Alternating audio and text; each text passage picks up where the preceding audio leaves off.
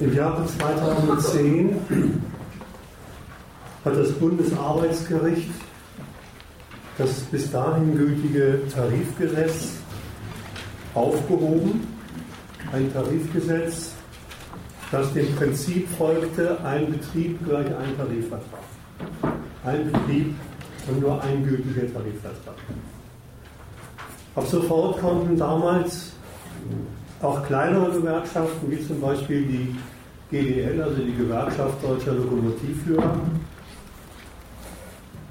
für ihre Mitglieder im Betrieb eigene Tarifverträge abschließen, auch wenn Teile ihrer Berufsgruppe, zum Beispiel die vor allen Dingen von der GDL vertretenen Lokführer, bei anderen Gewerkschaften, zum Beispiel bei der EVG, der Konkurrenzgewerkschaft, der Eisenbahn- und Verkehrsgewerkschaft, einer zum DGB gehörigen Gewerkschaft organisiert.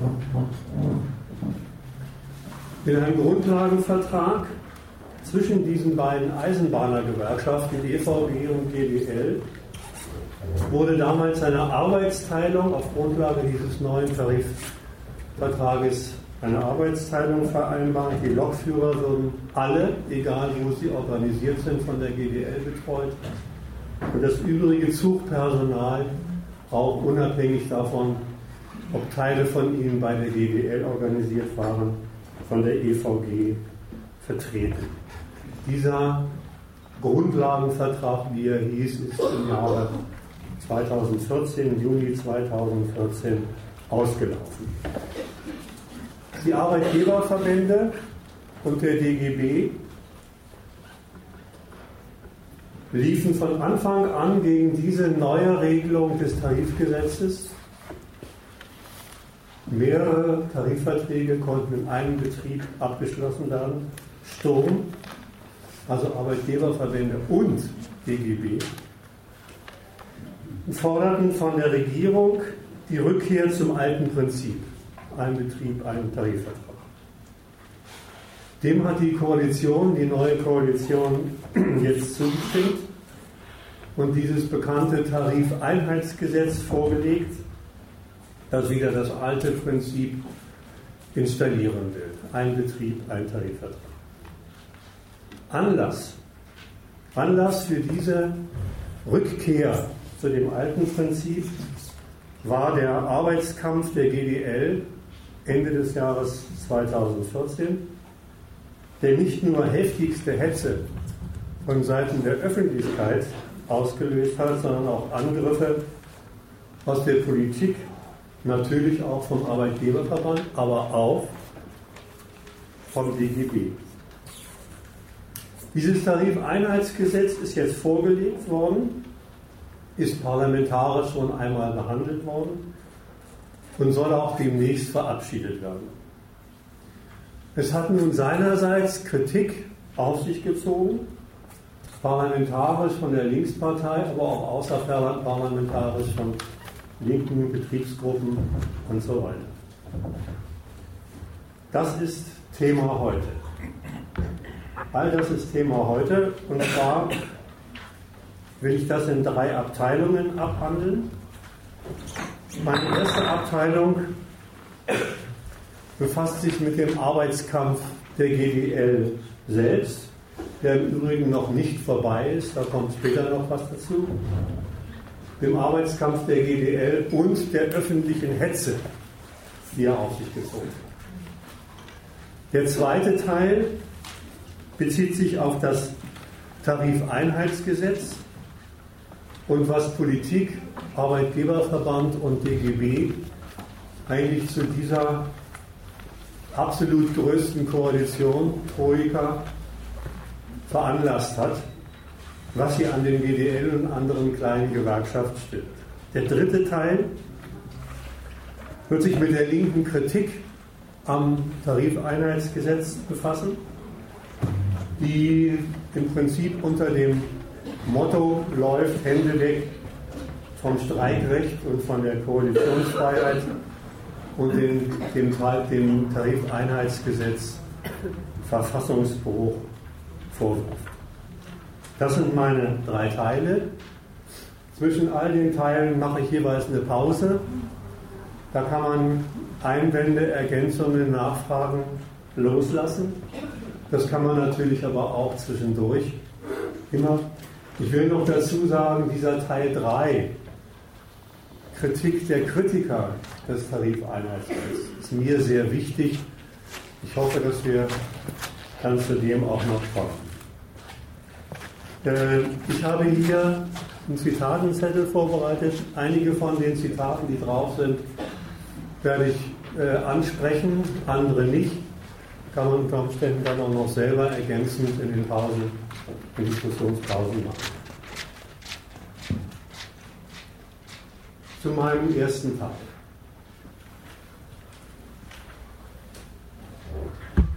Der Arbeitskampf der GDL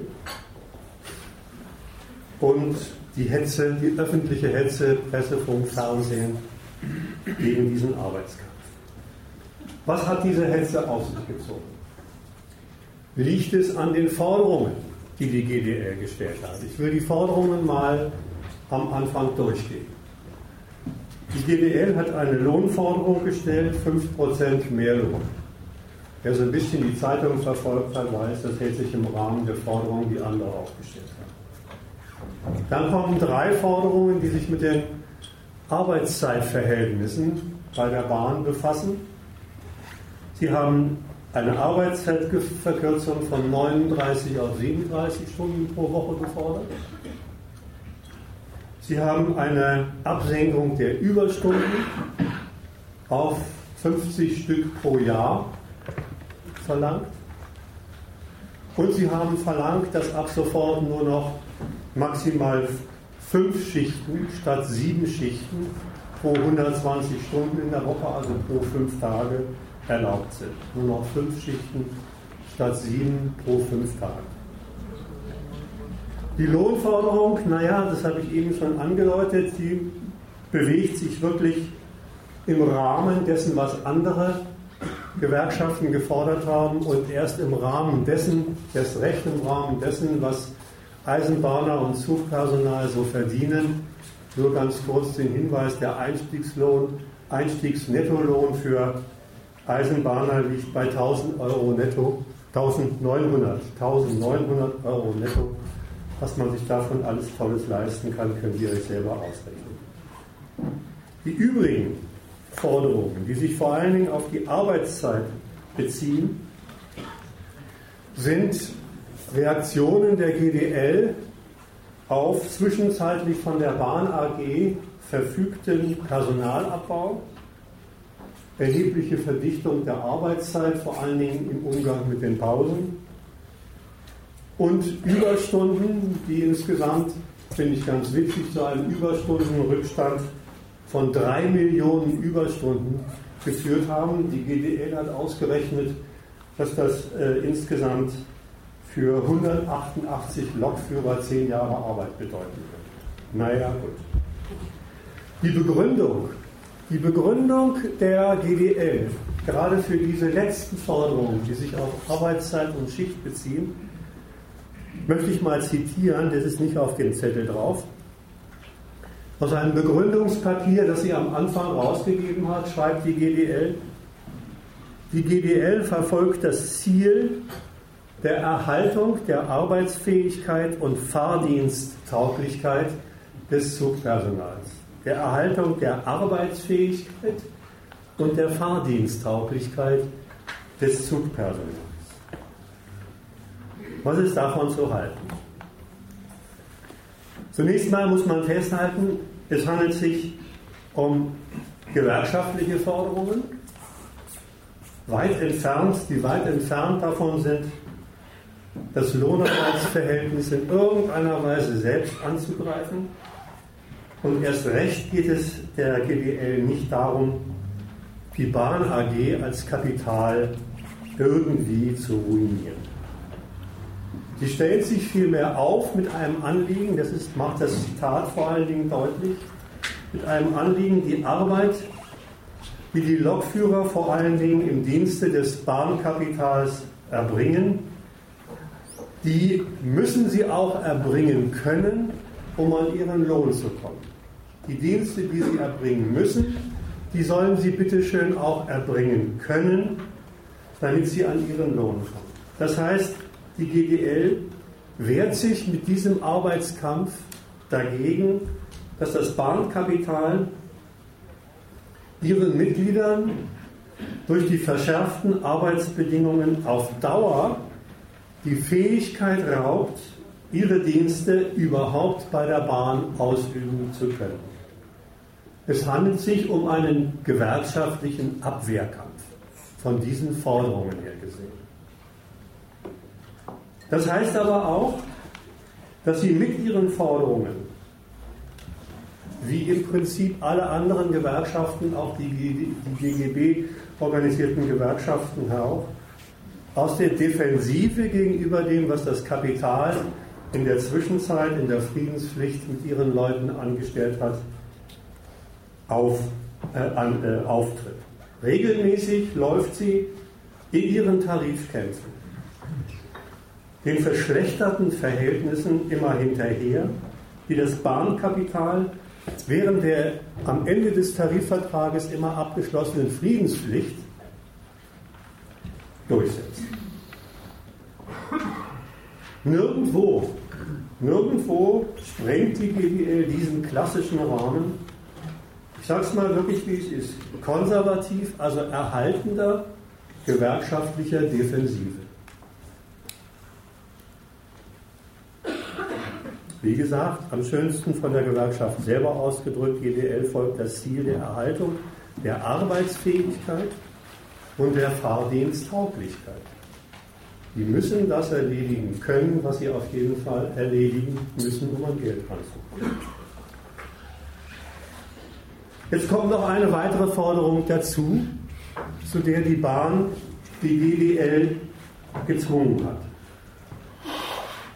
Die GDL will nämlich nichts anderes als für alle Beschäftigten, die bei ihr organisiert sind, egal ob Lokführer oder Zugpersonal, für alle Mitglieder, die bei ihr organisiert sind, Tarifverträge abschließen können. Eigentlich sollte man meinen, ist das eine reine Selbstverständlichkeit. Die Gewerkschaft setzt sich für alle der bei ihr organisierten Mitglieder ein, will für alle etwas rausholen. Aber genau das wurde und wird hier noch von der EVG plus dem Bahnkapital bestritten.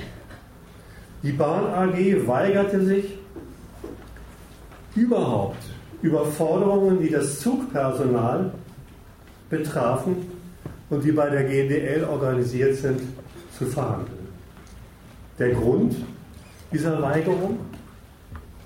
Immer mehr Mitglieder der EVG waren nämlich zur GDL gewechselt. Waren zur GDL gewechselt, weil sie sich, klarer Schluss, wird auch überall ausgeplaudert von der EWG, nicht mehr gut vertreten fühlten. Dieser Trend, der dem Bahnkapital natürlich mehr Kosten beschert, weil die GDL mehr rausholen würde als die EVG.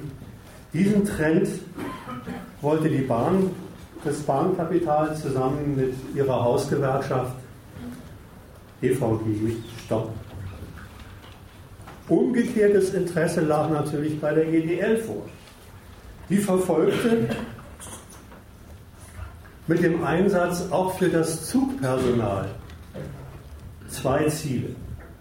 Zwei Ziele. Erstens natürlich mehr für alle bei ihr organisierten Leute herauszuholen, egal welche Berufsgruppe, welcher Berufsgruppe sie zugehörten. Und zweitens aber, zweitens sah sie genau darin, die GDL, genau darin, das Mittel, weitere Mitglieder von der EVG abzuwerben weitere Mitglieder von der, GEVG, von der EVG abzuwerben und möglichst auch noch nicht organisierten, der Nichtorganisationsgrad ist relativ hoch dort, für den Eintritt in die GDL gute Gründe durch gute Abschlüsse zu liefern. Die macht damit, die GDL macht damit ganz bewusst der EVG eine Konkurrenz um Mitglieder auf und setzt dabei auf etwas, was man einen Zirkel, einen praktischen Zirkel nennen kann. Bessere Abschlüsse für ihre Mitglieder sind dann nicht nur Verbesserungen, materielle Verbesserungen für die Leute, sondern auch Werbung bei der konkurrierenden Gewerkschaft und den nicht organisierten. Werbung, die umgekehrt wiederum mehr Mitglieder einsetzen kann, wenn sie erfolgreich ist, mehr Mitglieder einsetzen kann im Kampf für bessere Abschlüsse. Bessere Abschlüsse für sich und als Mittel der Werbung, im Falle der erfolgreichen Werbung, stärkt sich diese Gewerkschaft durch mehr Mitglieder und kann darüber wieder bessere Abschlüsse erreichen. Das ist das, was ich den Zirkel genannt habe. Also ich habe gesagt, ganz bewusst macht damit die GDL Konkurrenz zur EVG. Eine Gewerkschaft konkurriert gegen eine andere um Mitglieder. Das ist für sich eigentlich schon ein Hammer, wenn man es einfach mal von der Konkurrenz betrachtet. Statt sich zusammenzutun, die eigene Macht dadurch zu stärken, durch die Zusammenlegung der Mitglieder, versucht man jetzt, sich Mitglieder wechselseitig abspenstig zu machen, will die eine die andere Gewerkschaft schwächen. So etwas findet natürlich überhaupt nur statt, wenn die Gewerkschaften, die da konkurrieren, ziemlich unterschiedliche, ja vielleicht sogar gegensätzliche Anliegen verfolgen. Und wie ich schon angedeutet habe, verhält es sich auch so. Die EVG als DGB-Gewerkschaft, als Hausgewerkschaft der Bahn AG, macht seit Jahren die Sparpolitik der Bahn AG gewerkschaftlich mit die GDL dagegen macht genau dagegen ihren Arbeitskampf. Das hat natürlich zu Vorwürfen der EVG an die Adresse der GDL geführt. Der zentrale Vorwurf, jeder weiß sofort, was jetzt kommt, heißt und hieß, die GDL würde spalten. GDL würde spalten. Was ist das für ein Vorwurf? Ein äußerst merkwürdiger Vorwurf, man könnte ja sagen, um der Spaltung zu entgehen, soll die IVG sich doch den Forderungen der GDL anschließen oder sich gleich mit der GDL zusammentun. Dann hätte man keine Spaltung und vielleicht wäre den Mitgliedern dadurch auch noch mehr geholfen. Dann gäbe es die eine. Da die, die EVG jedoch davon weit entfernt ist, dass sie weit davon entfernt ist, ihre Stellung als Hausmacht der Bahn AG aufzugeben, steht sie, besteht sie auf dem, auf dem Urteil, die anderen würden die Spaltung vorantreiben, besteht also darauf, dass ihre Stellung als Hausmacht ihr wichtiger ist als die Verbesserung der Lage der Leute durch ordentlichen Gewerkschaftskampf. Ich habe noch mal eine Frage, ja. weil du sagtest, äh, das sei ein Unding, äh, als Gewerkschafter äh, sich gegenseitig in die Quere zu kommen, beziehungsweise die andere Gewerkschaft äh, äh auszuboten per Konkurrenz da. Kann man das denn jetzt dieser GD, äh, war das jetzt auch ein, eine Kritik an der GDL, weil, weil Hintergrund dessen ist ja die, die, die sich gegen die EVG aufmacht, die explizite äh, Kapitalfreundlichkeit dieser Hausgewerkschaft EVG. Du hast völlig recht. Mein nächstes Argument ist die Antwort. Es ist, einerseits ist es, muss man ja sagen, ist Konkurrenz immer scheiße zwischen Gewerkschaften. Auf der anderen Seite, das habe ich schon angefangen, hat die GDL natürlich Gründe, der EVG-Mitglieder abzuwerben. Der erste Grund ist der, den ich schon genannt habe. Der erste Grund ist der, dass die von der EVG vertretenen Leute sich beschweren darüber, dass ihre, ihre Gewerkschaft nicht das für sie rausholt von dem, was sie meinte, dass eine andere Gewerkschaft, in dem Fall die GDL, rausholen könnte. Es kommt aber noch was dazu. Vielleicht ist das das, worauf du hinaus willst. Die GDL befindet sich dann dadurch, dass sie diese Konkurrenz eintritt, natürlich in einer absurden Lage. Sie muss, weil ihr bestritten wird, durch diesen Vertrag, bestritten wird von der, von der Bahn AG, auch jene Leute, für jene Leute mitzuverhandeln, die keine Lokführer sind, muss sie allererst gegen das Kapital, das Bahnkapital und die EVG darum kämpfen, überhaupt für die bei ihr organisierten Mitglieder, unabhängig welche Berufsgruppe sie repräsentieren, überhaupt Forderungen aufstellen zu können, überhaupt darüber verhandeln zu können. Das ist absurd, weil sie als Gewerkschaft auf diese Art und Weise allererst darum kämpfen muss, sich überhaupt als kämpferische Gewerkschaft für alle ihre Mitglieder betätigen zu können. Vielleicht ist das schon eine richtige, eine erste Antwort auf das, was du gefragt hast. Ich komme nachher im Zusammenhang mit dem Tarifeinheitsgesetz noch auf den zweiten Punkt. Sie hat also zwei Abteilungen von Forderungen. Materielle Forderungen, die aus dem resultieren, was das Kapital in der Zeit der Friedenspflicht mit den Leuten angestellt hat. Und zweitens die Forderung, überhaupt für alle ihre Mitglieder kämpfen zu dürfen, etwas, was die Bahn AG ihr verweigert hat. Nun zum Arbeitskampf der GDL selbst. Das war erstmal, das war erstmal die Analyse der Forderung, jetzt zum Arbeitskampf selbst und damit zu dem, was denn tatsächlich die öffentliche Hetze auslöst. Die Forderungen selbst, die Forderungen selbst, gerade auch was die Lohnforderungen und was die Arbeitszeitforderungen sind, können die Hetze nicht ausgelöst haben. Die liegen ganz im Rahmen der gewerkschaftlichen Forderungen. Aber, und jetzt kommt's, dass eine Gewerkschaft, so eine kleine Gewerkschaft, zu diesen ihren Forderungen steht, auf ihnen einfach insistiert, und sie erst einmal unnachgiebig fordert und die Unnachgiebigkeit nicht nur proklamiert, sondern auch praktiziert.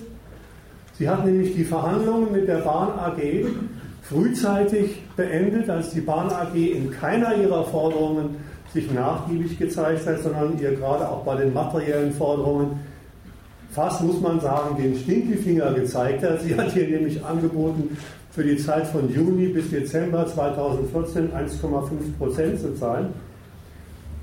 DDL hat die Verhandlungen abgebrochen, hat sich auch nicht eingelassen auf die Forderung, mit einer Schlichtung, in eine Schlichtung einzutreten, sondern hat einen Arbeitskampf angeleiert, durchaus regelkonform mit der entsprechenden Urabstimmung unter den Mitgliedern, einen Arbeitskampf angeleiert, und diesen bekannten, diese mehr, mehrfachen bekannten Streiks der Lokführer äh, organisiert, mit denen Personen- und Güterverkehr richtig, zum Teil flächendeckend lahmgelegt worden ist.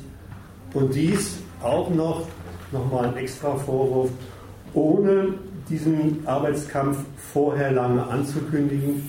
In der Presse hieß es, sie hätte diese Arbeitskämpfe überfallartig organisiert. Die hat sie einfach nur so organisiert, dass, es Bahn, dass die Bahn AG nicht vorher Maßnahmen ergreifen konnte, um den Arbeitskampf unwirksam zu machen.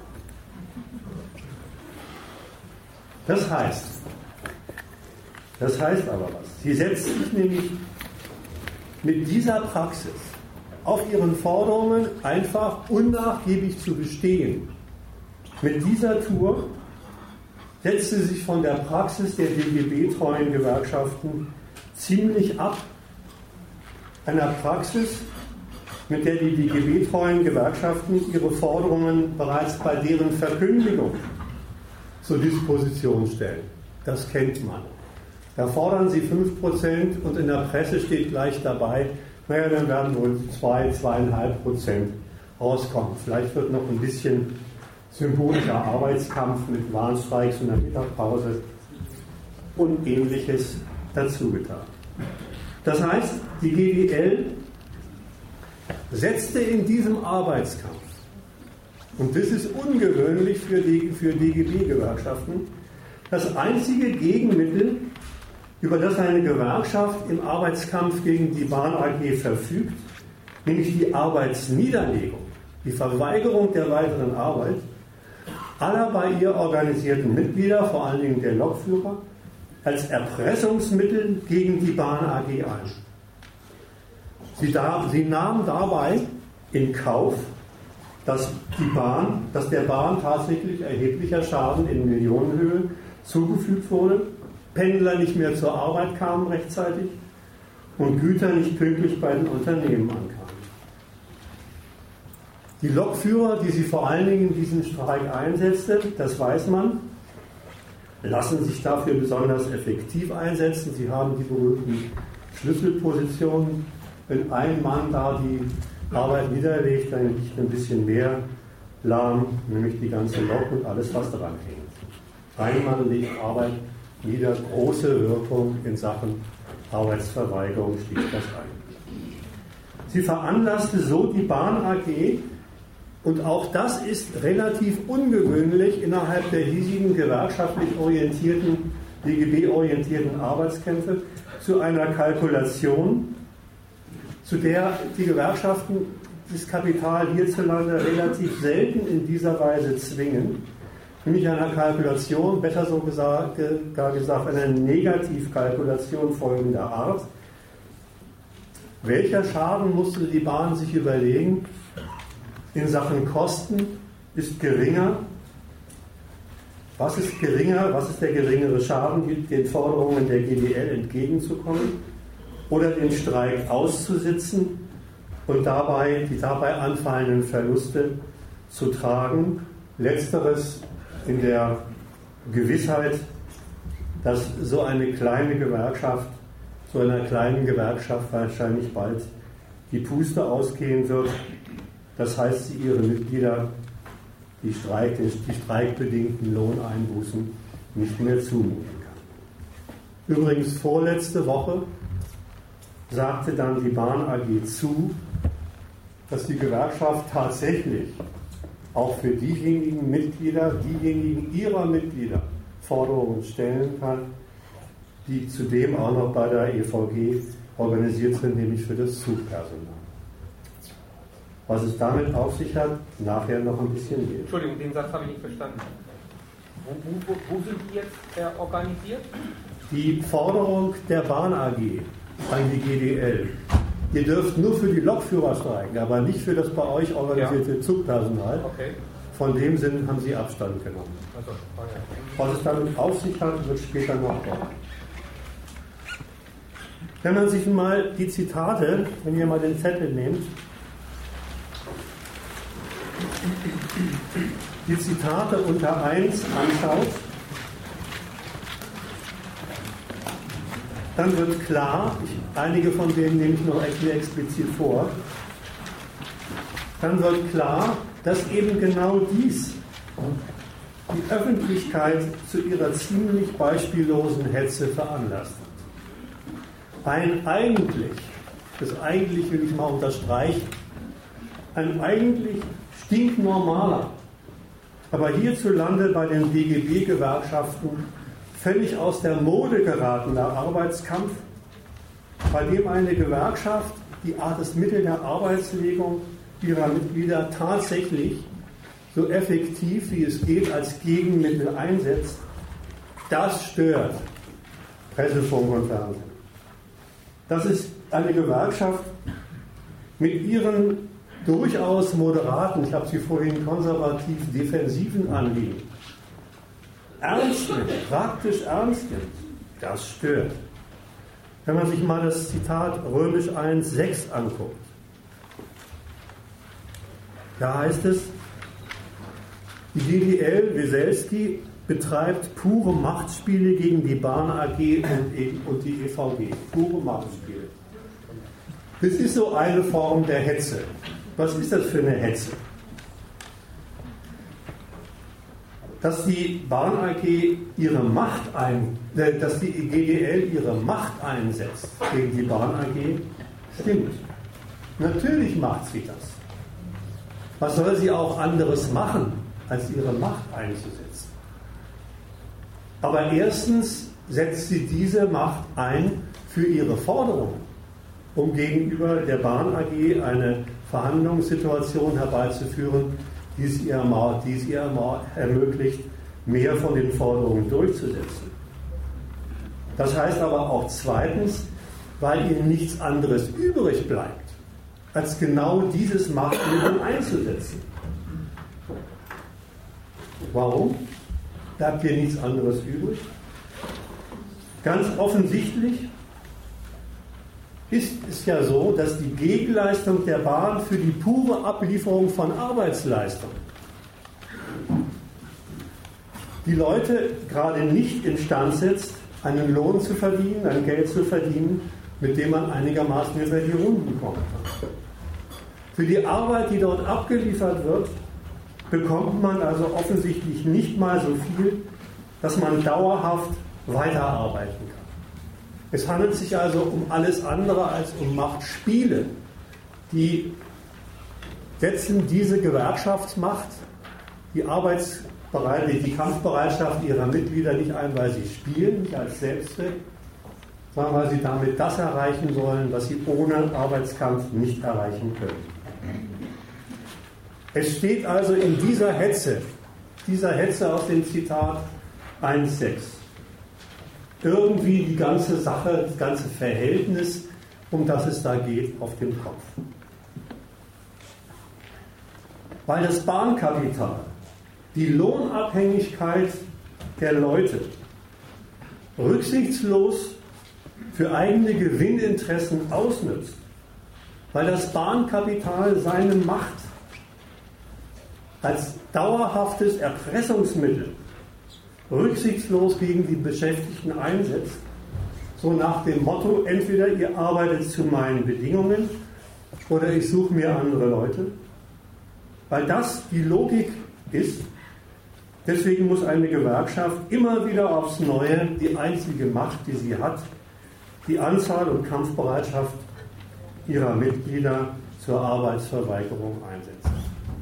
Was also der Gewerkschaft angelastet wird, Sie würde Macht einsetzen, sie würde mit Macht Unordnung stiften, lässt sich zurückführen auf den Einsatz des Kapitals, ihr Privateigentum als Machtinstrument rücksichtslos gegen die Beschäftigten einzusetzen. Das ist das, was ich meine, hier steht alles auf dem Kopf. Schaut euch mal das Zitat 5 an, 1 Römisch 1, 5. Eine kleine Minderheit nimmt die Mehrheit in Geiselhaft.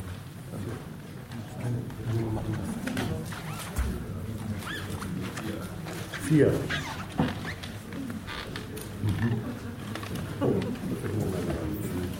Also Zitat 4 ist es.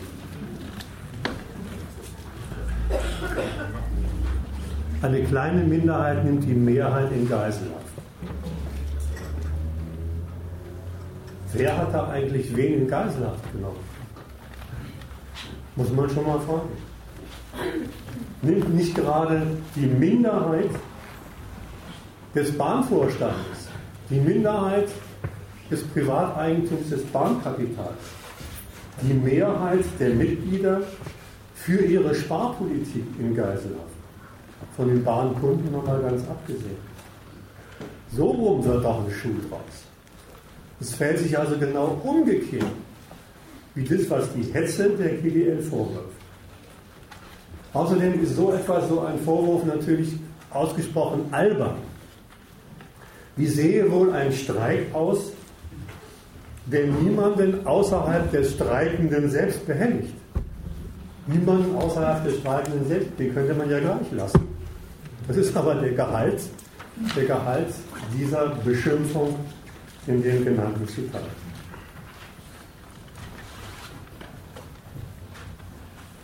Noch etwas zu dem Zitat die, die, die acht.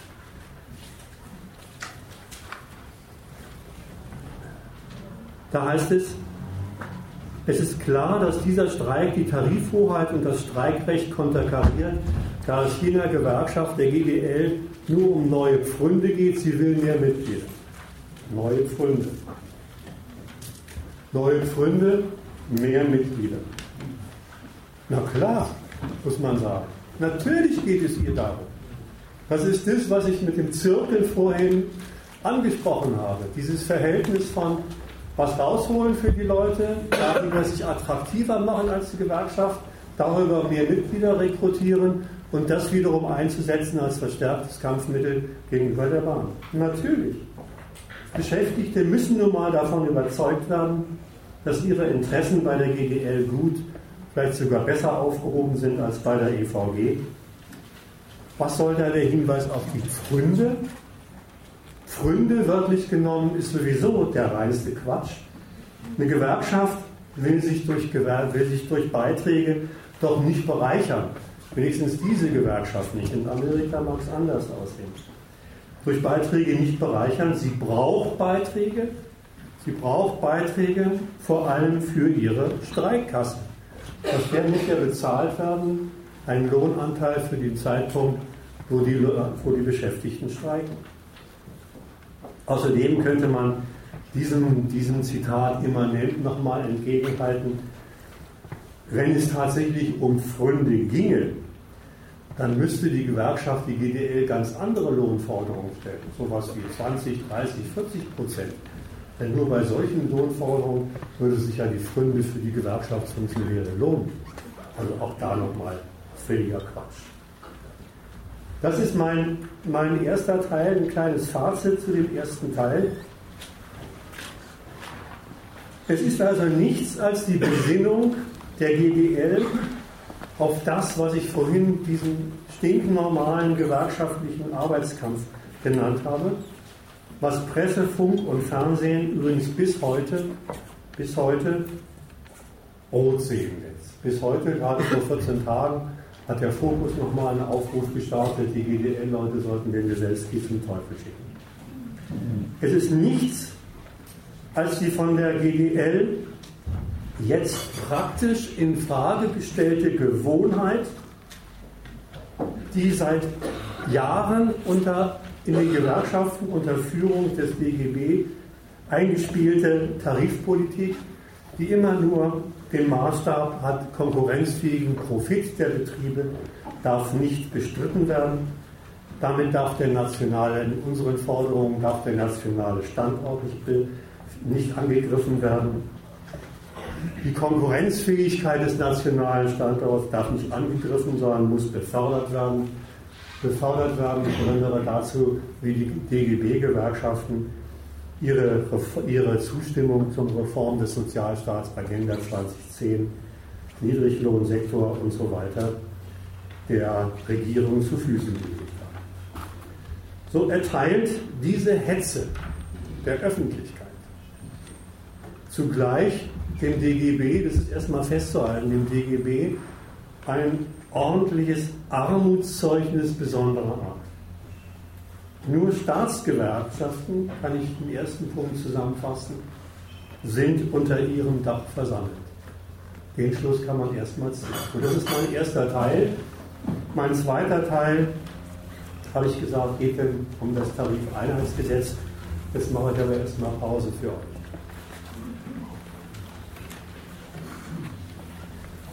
Man denn sagen, weil, weil du sagtest, äh, diese öffentliche Hetze und damit mit den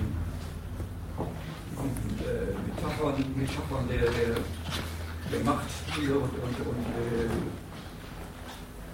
die GDL äh, ja, äh, Geisel, Geiselhaft da nehmen würde, äh, weil das, das insofern das wirkliche Verhältnis auf den Kopf stellt, äh, was, was die GDL äh, da veranstaltet. Kann man dann sagen, dass das, dass das äh, nicht dafür steht, für die, für die Hetze, äh, für, die, für diese moralische, nicht moralische Verwerflichkeit dessen, was die GDL vor allem auch in Absetzung äh, von den äh, von den normalen DGB-Gewerkschaften da, davon Zaun kriegt.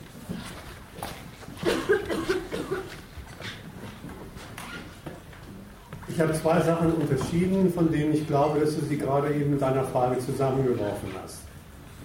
Das eine ist, was sagt man zu diesen Sprüchen, die in der Tat mit Metaphern operieren?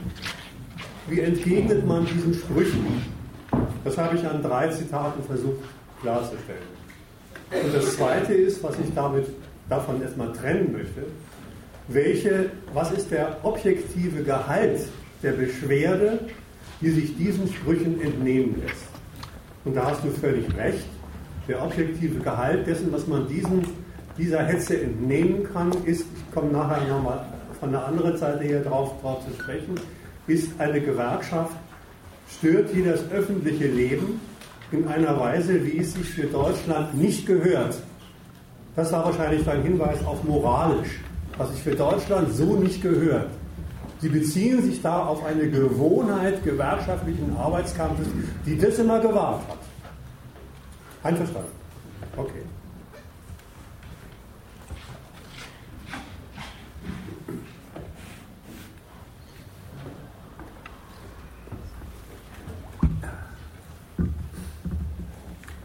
Ja, ihr müsst sagen, ich weiß nicht, ob ihr schon in den Zitaten ein bisschen rumgeblättert habt. Äh, ob euch dazu noch was, noch was einfällt. Vielleicht, vielleicht noch ein kleiner Nachtrag zu dem, was das Zitat 11 ist. Da steht was Merkwürdiges. Die Zukunft der deutschen Industrie hängt derzeit von vielen kritischen Faktoren ab. Die großen Industriegewerkschaften sind derzeit eher ein kleiner Gefahrenherr, da sagen die das übrigens selber, die FATS. Da will ich aber noch gar nicht darauf eingehen, sondern ich will auf das eingehen, was im nächsten Satz steht. Wer ihre Forderungen für zu hoch hält, darf sich erinnern, dass die GDL bei der Bahn gerade das Dreifache, also 15% verlangt. Wie kommen die eigentlich auf sowas? Wie kommen die auf 15%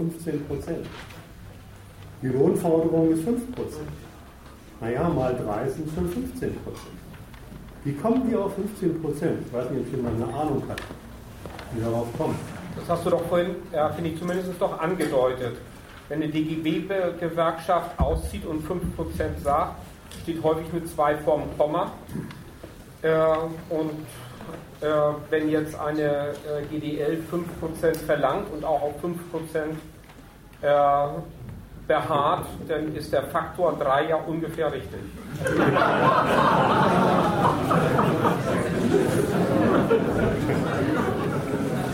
Das ist eine nette Idee, aber das ist nicht das, was hier gemeint ist. Oh, schade. Aber es ist eine nette Idee. Okay. Gemeint ist folgendes.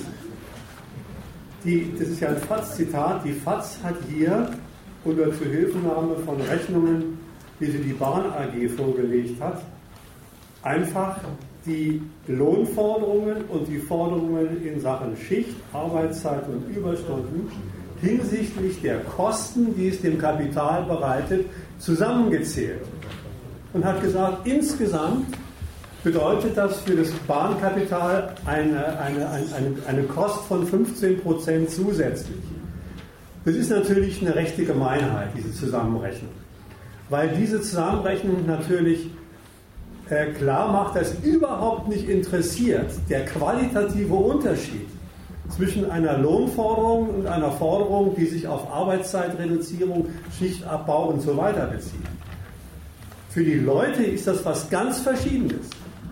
Ob sie weniger arbeiten müssen, ob sie vielleicht mal eine Stunde mehr mit ihren Kindern spielen können oder ob sie vielleicht nicht gleich sich ein zweites Auto anschaffen müssen, um zur Arbeit zu kommen und ob sie ein bisschen mehr im Portemonnaie haben. Diese Verbesserung der Arbeitsverhältnisse in Sachen Arbeitszeit bedeuten für die Leute ein bisschen was anderes als das, was sie im Portemonnaie haben. Fürs Kapital ist das alles dasselbe.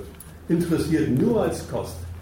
Schöner Schluss, der daraus fällig ist, der heißt nämlich, naja, in der Tat, so und nicht anders betrachtet das Kapital alles, was, das, was die Arbeit hinsichtlich von Lohn und Leistung betrifft, ausschließlich als Kosten.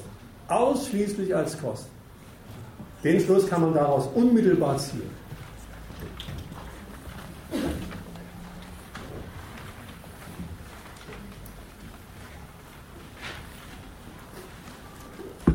Ja gut, wenn es dazu erstmal nichts weiter gibt, dann mache ich mal den zweiten Teil. Der zweite Teil, ich habe es gesagt, befasst sich mit dem Tarifeinheitsgesetz. Worum geht es der Politik und ihren Bundesgenossen, den Arbeitgeberverbänden und der DGB? Immerhin muss man, muss man ja schon mal sagen, die, der, der Zusammenschluss der gesellschaftlich wichtigsten Organisationen, die, die das Leben hier tatsächlich bestimmen, Politik, Gewerkschaft, Kapital, schließen sich zusammen und machen ein, favorisieren ein neues Tarifeinheitsgesetz, mit dem diesen kleinen Gewerkschaften ans Leder soll, gegangen werden soll. Ich habe am Schluss eben die öffentliche Hetze aus der Presse und aus dem Fernsehen angedeutet. Nebenbei gibt es immer noch die Kritik der Politik. Die hat immer ein bisschen anderen Tenor. Deswegen will ich mal, bevor ich direkt zu dem Tarifeinheitsgesetz komme, mit einem Zitat von der Nahles beginnen. Das ist aus Römisch 2, Zitat 1. Da heißt es, das Streikrecht ist ein zentrales Grundrecht ein Eckpfeiler unserer Demokratie. Doch hier beim Arbeitskampf der GDL scheint das Prinzip vorzuherrschen, wenige schauen nur auf sich, dass einige Spartengewerkschaften für ihre Partikularinteressen, also für ihre eigenen, für ihre besonderen Interessen, vitale Funktionen unseres gesamten Landes lahmlegen, ist nicht in Ordnung. Das untergräbt den Zusammenhalt unseres Landes. Ich habe mich gefragt, als ich dieses Zitat studiert habe, ob die Nahles eigentlich weiß, was sie da sagt. Einerseits preist sie das Streikrecht, ein Streikrecht, das den Arbeitskampf, also eine irgendwie geartete Austragung von Gegensätzen, doch irgendwie erlaubt, Streikrecht. Andererseits setzt sie schwer auf einen Zusammenhalt in unserem Land, will also von dem Gegensatz, der der Verabschiedung eines Streikrechts notwendigerweise zugrunde liegt, nichts wissen. Einerseits preist sie das Streikrecht, das es ja wohl braucht, damit geschädigte Interessen der Beschäftigten sich wehren Andererseits wirft sie aber gerade das der GDL vor, dass sie partikulare, also Eigen, Eigeninteressen verfolgt. Ja, soll sie denn fremde Interessen verfolgen? Das ist so albern. Einerseits erklärt die Nahles das Streikrecht zum zentralen Grundrecht, das es ja wohl nur deswegen braucht, weil wenige, wenige Unternehmen nur auf sich schauen und rücksichtslos gegenüber den Beschäftigten vorgehen. Andererseits propagiert sie einen Kampf, der diese Minderheit der Schädiger glatt in Ruhe lässt. Glatt in Ruhe lässt, sie also nicht durch Zugeständnisse dazu zwingt, von ihrer Praxis abzulassen. Lauter, wenn man es so nimmt, erstmal immanente Widersprüche. Deswegen habe ich gesagt, weiß sie eigentlich, wovon sie redet? Natürlich weiß sie das. Natürlich weiß sie, was sie da sagt. Für sie gehen die Erlaubnis zum Streik und die Stärkung des gesellschaftlichen Zusammenhalts zusammen. Erlaubnis des Streiks, der den Gegensatz zur Grundlage hat, und Zusammenhalt des, der, der Gesellschaft zusammen. Für sie geht der Einsatz für das eigene, für das partikulare Interesse mit der Berücksichtigung des glatt entgegengesetzten Interesses zusammen.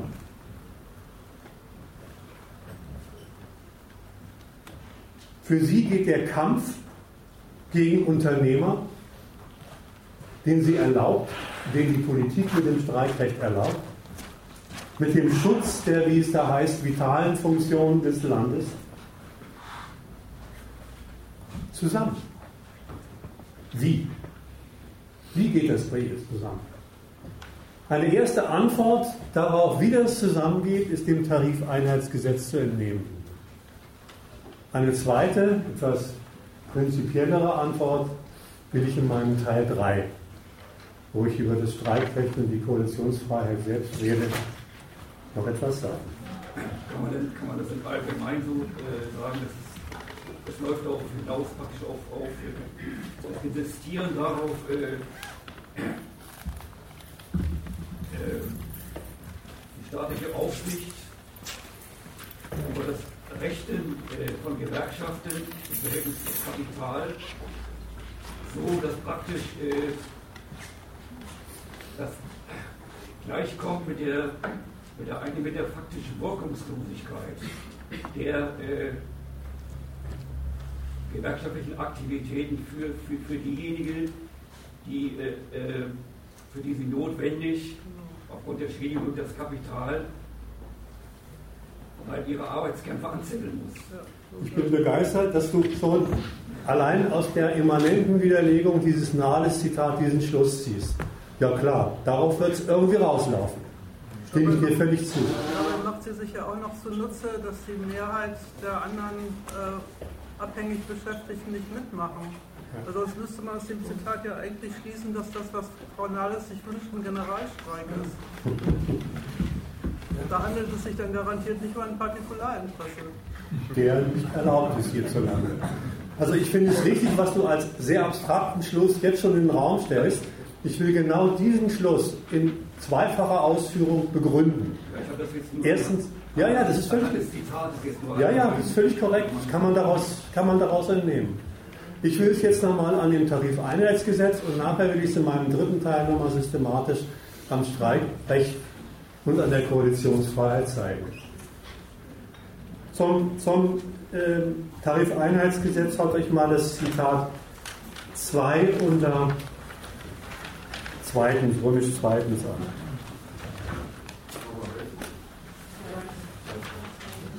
Römisch 2, Arabisch 2. Ich lese nochmal vor, dass die Konkurrenz der EVG und GDL, also das gemeint ist die Konkurrenz der EVG und der GDL, kann den Betriebsfrieden stören, denn der Wert verschiedener Arbeitsleistungen, der Wert verschiedener Arbeitsleistungen darf nicht daran gekoppelt sein, welche Gewerkschaft welche Schlüsselposition in einem Unternehmen vertritt. Tarifverträge sollen den Betriebsfrieden stärken und nicht schwächen. Das letzte geht schon unmittelbar in die Richtung dessen, was er da gerade eben als Schluss gezogen hat. Gemeint ist damit, eine Gewerkschaft wie die GDL, die die Lokführer in Schlüsselpositionen einsetzt, handelt Tarifverträge aus, die glatt nicht dem Wert der Arbeitsleistung der Lokführer entsprechen. Das scheint nur der Wert zu sein, den die EVG, EVG raushandelt. Klartext, Klartext zu diesem Zitat. Wenn die GDL die Schlüsselposition ihrer Gewerkschaften ausnutzt und mehr für sie herausholt, als die Hausgewerkschaft EVG, dann ist der Betriebsfrieden gestört. Letzter Satz, Betriebsfrieden stärken und nicht schwächen. Hier ist er gestört. Sprich, dann werden die Lokführer, die bei der EVG organisiert sind, unzufrieden, wie es heißt. Und dann muss, das ist die Konsequenz, die ich mir nicht ausgedacht habe, sondern die Praxis ist, dann muss entweder die EVG gegen ihre eigene Gewerkschaftspolitik auch schon mal nachfordern. Oder das Bahnkapital sieht sich genötigt, zum Zweck der Herstellung des Betriebsfriedens für die Nicht-GDL-Mitglieder von sich aus nachzubessern. Das ist der Klartext. Die GDL hat, dafür bitte mal das Zitat Römisch 3, Arabisch 4 hat selbst festgestellt, und zwar durchaus nicht unzutreffend, was da jetzt eigentlich mit dem Betriebsfrieden Näheres gemeint ist. Da heißt es unter viertens, dabei geht es im Tarifeinheitsgesetz gezielt darum, den aus Arbeitgebersicht zu teuren Überbietungswettbewerb zu beenden, nachdem nämlich Spartenvereinigungen, die Spartengewerkschaften wie die Vereinigung Cockpit, der Marburger Bund oder die GDL für ihre Mitglieder meist mehr als die anderen Gewerkschaften herausholen, zahlen die Arbeitgeber den übrigen Mitarbeitern zur Befriedigung fast immer äh, und natürlich widerwillig einen ausgleichenden Nachschlag. Das wollen sie in Zukunft vermeiden. Die GDL stellt fest, dass dieser Überbietungswettbewerb, der oft Biegen und Brechen verhindert werden soll, nichts anderes trifft als eine zusätzliche Kostenbelastung des Kapitals. Eine Kostenbelastung, die aber gar nicht als solche angesprochen wird in der Begründung des Tarifeinheitsgesetzes. In der Begründung des Tarifeinheitsgesetzes geht es um, erstens um Betriebsfrieden und zweitens darum, dass man doch gefälligst für gleiche Arbeit einen gleichen Lohn zu beziehen hat. Für gleiche Arbeit einen gleichen Lohn. Wobei offensichtlich immer ausgerechnet die niedrigen Abschlüsse der EVG diesen angeblich objektiven Wert der Arbeitsleistung widerspiegeln und nicht die Abschlüsse der GDL. Die niedrigen sollen also das ganz objektive Maß für den Wert der Arbeitsleistung sein. Die ganze Auflösung dieses Anliegens des Tarifeinheitsgesetzes heißt innerbetriebliche Konkurrenz von Gewerkschaften um Löhne führt zu einer Überbietungskonkurrenz, die das Kapital nicht nur kostet, sondern, und das ist jetzt ein wichtiger Schluss, die dem Bahnkapital obendrein die Freiheit beschneidet, die Lohnkosten natürlich immer einvernehmlich mit der Hausgewerkschaft nach eigenen Gewinnkalkulationen, ohne dass so eine aufmüpfige Spartengewerkschaft dazwischen fummelt, festzulegen.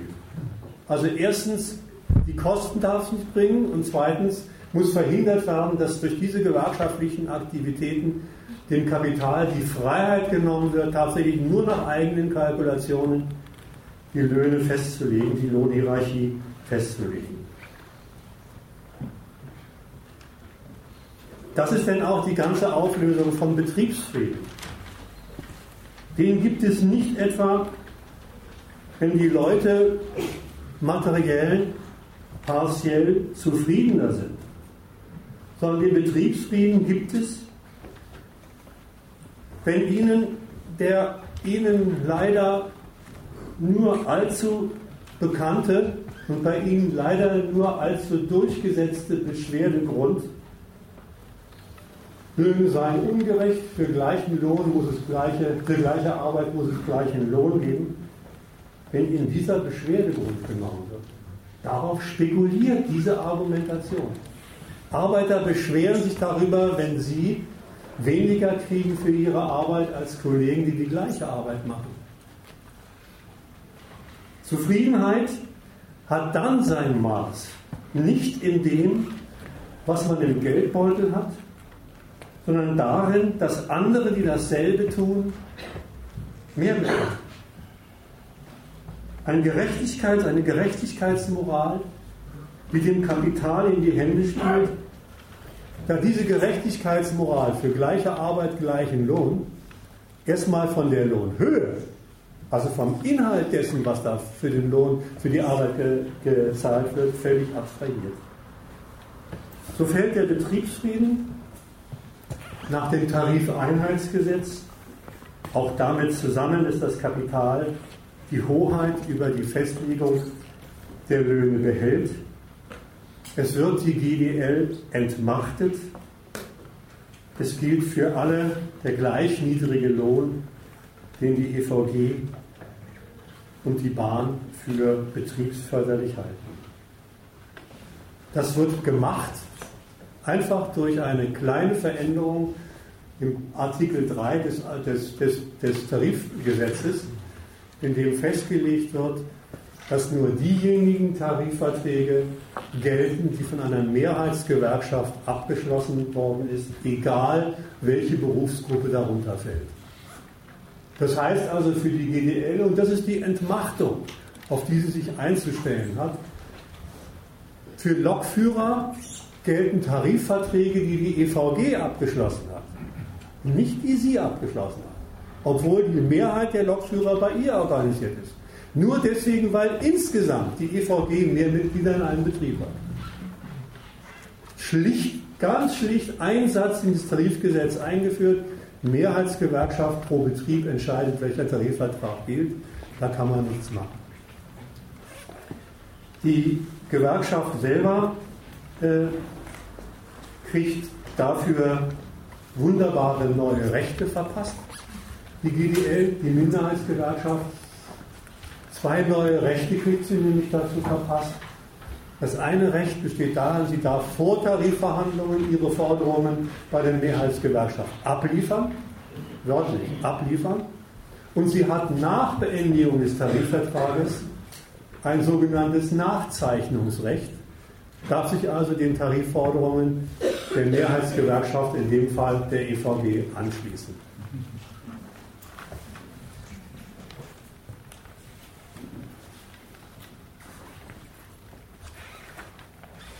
Wie passt eigentlich der DGB hier rein? Dass sich Politik und Arbeitgeber in diesem Punkt sehr einig sind, liegt auf der Hand, auch wenn Politik und Arbeitgeber hier unterschiedliche Gesichtspunkte desselben Prinzips unterstreichen. Das Kapital unterstreicht, ja, wenn diese Konkurrenz erstmal nicht mehr stattfinden darf, vielleicht nur noch meine Mehrheitshausgewerkschaft sagen, dann kommt das für mich günstiger, dann bleibt das, was ich vorhin so abstrakt, die Freiheit in der Lohnkalkulation nach Maßgabe meines Gewinns ist mir erhalten. Die Politik hat natürlich nicht diesen Kostengesichtspunkt, sondern der hat die Gesichtspunkt Gesicherung des Betriebsfriedens. Der Betriebsfrieden muss gesichert sein und das heißt halt für die Politik nichts anderes, als die Leute sollen arbeiten, arbeiten im Betrieb möglichst gleich für Deutschland. Aber wie gesagt, in dem Bündnis, in dieser absolut großen, dieser größten aller großen Koalitionen, ist ja der DGB auch noch mit drin. Dazu habe ich mich auf dem Zitatenzettel einen kurzen Satz vom DGB-Chef Hoffmann. Dieser neue Chef. Der sagt, das Verhalten der GDL droht dazu, dass die Gewerkschaften insgesamt einen, einen großen Image-Schaden erleiden. Für die Grammatiker nicht. Das Verhalten der GGL droht dazu, dass die Gewerkschaften insgesamt einen großen Image-Schaden erleiden. Der Hoffmann drückt damit nicht nur aus, dass ihn in dem Arbeitskampf der GGL nicht beschäftigt, was dabei vielleicht für die Lohnarbeit herauskäme. Wenn ihn das beschäftigen würde, dann müsste er ja umgekehrt sagen, Klasse, endlich macht eine Gewerkschaft mal mit solchen Forderungen ernst und knickt nicht gleich vom Kapital ein. Mit Ansehen meint der Hoffmann was ganz anderes. Mit Ansehen seines Dachverbandes meint er, es geht um das Ansehen des Gewerkschaftsverbandes der doch national so etwas wie ein Monopol auf gewerkschaftliche Vertretung beansprucht und sichert. Erstens dieses Monopol zu sichern, und zwar deswegen, weil mit diesem Monopol sich die Gewerkschaft den jeweiligen politischen Regierungen als verlässliche nationale Größe in Wirtschafts- und Sozialpolitik kann. Das ist Ansehen. Wir haben nicht umsonst uns diese Größe, dieses Monopol geschaffen und nur auf Grundlage dieses Monopols sind wir von der Politik anerkannt und dürfen in Wirtschaft und Sozialpolitik mitreden. Jahrzehntelang hat der DGB gegen das ohnehin unsinnige Vorurteil angekämpft, sie sei eine Klassenkampforganisation. Und jetzt, wo sie als zuverlässige Befriedungseinrichtung der nationalen Arbeiterschaft allseits anerkannt ist, ich verweise auch nochmal auf das Elver-Zitat unter 1, jetzt wird sie sich das nicht von kleinen Spartengewerkschaften kaputt machen lassen. Das ist das, was der Hoffmann mit dem Hinweis auf das Ansehen steht. Das Ansehen ist in Gefahr ausgedrückt. Die denen doch auch ganz, die denen doch auch ganz, ganz praktisch die GDL in, den Rücken gefallen. Der DGB Hoffmann da und, und auch äh dieser, dieser Pferdechef Zirske da. Wir haben doch ganz offensiv äh, äh, sind die gegen die angetreten, äh, äh, haben, da, haben da moniert, äh, äh dass die GDL äh, diese, diese Errungenschaft der, der Unterordnung oder das Sozialpartnerschaftsprinzip, dass es das GDL verletzen würde. Als, als, auch als, als praktische Antwort an die. Wobei Sozialpartnerschaft ja eigentlich mit dem, was ich gerade gesagt habe, aufgelöst ist. Sozialpartnerschaft heißt, eine Gewerkschaft tritt nicht an, in irgendeiner Weise sich des Gegensatzes zum Kapital bewusst Forderungen per Erpressung durchzusetzen, sondern einvernehmlich sich um den betriebsfähigen und den sozialen, sozialen gesellschaftlichen Frieden einvernehmlich zu kümmern. Sie nehmen als diese Organisation der gegensätzlichen, der, der gegensätzlichen Arbeiterklasse die Position einer Partnerschaft zur Regelung der sozialen Belange. Stimmt. Also was das TEG jetzt abschließend zusammengefasst damit leistet, ist nicht nur, das darf man nicht nur negativ auflösen, ist nicht nur diesen kleinen, diese kleinen Gewerkschaften zu entmachten, Wichtiger ist, was da positiv bei bleibt. Positiv bleibt das eingerichtete Verhältnis zwischen Kapital, Politik und Gewerkschaft. Das darf nicht durcheinander geraten. Das ist das Positiv, der positive Zweck des gesamten Tarifeinheitsgesetzes. Das ist mein zweiter Teil.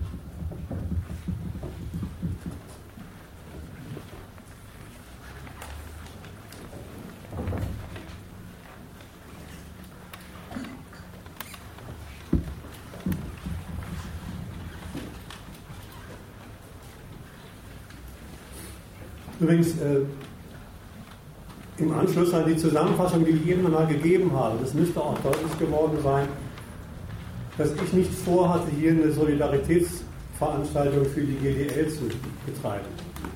Das ist nicht der Witz. Vielleicht sind welche aus dem Bereich äh, hier, sind ja alle eingeladen worden.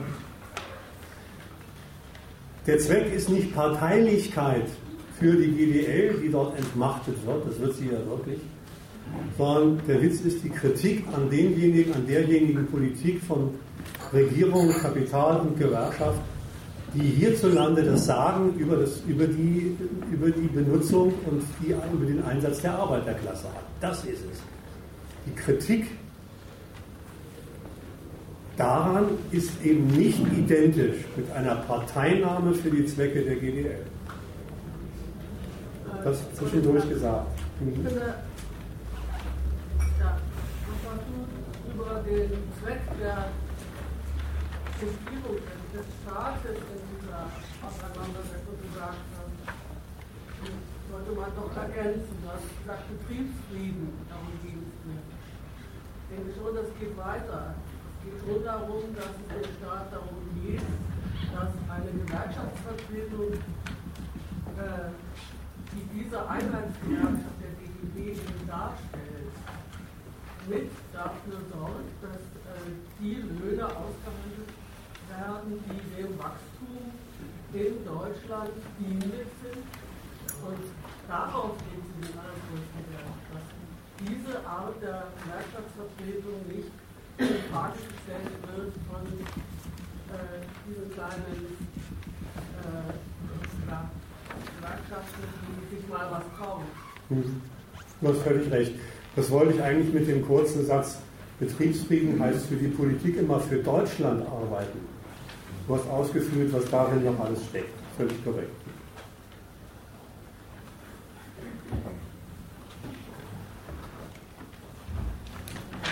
Das ist einfach ein Faktor der Stabilität, auf den wir ankommen.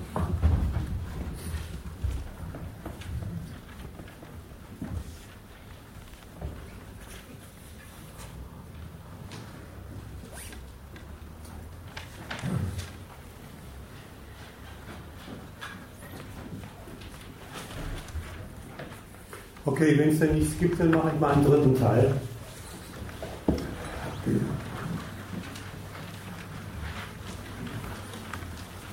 Ich habe. Noch. Ja.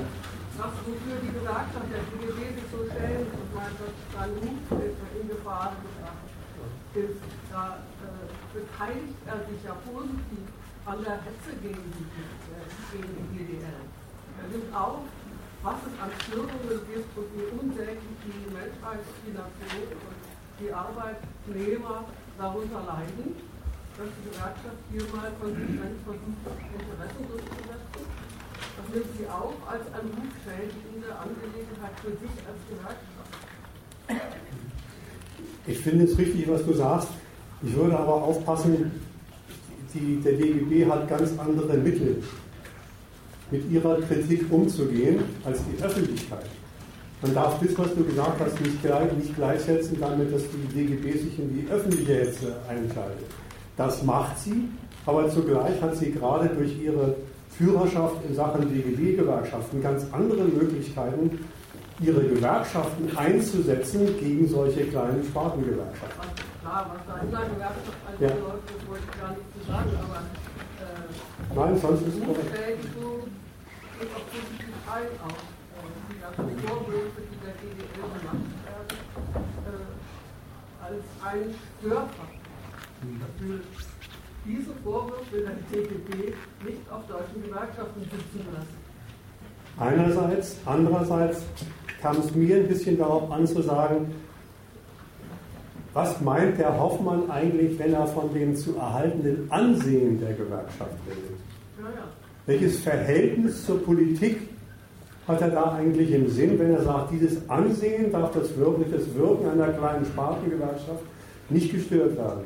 Da hat er nichts anderes mit, als dass die Politik inzwischen, wie es auch in diesem einen Fast-Zitat zum Ausdruck kommt, sehr zufrieden ist mit dieser Sorte gewerkschaftlichen Kampf, der sich an den, du hast es vorhin ja schon einmal gesagt, der sich an der Art und Weise, wie Gewerkschaften sich verdienstvoll mit um sozialen Frieden und Standortkonkurrenz kümmern, äh, ausdrückt.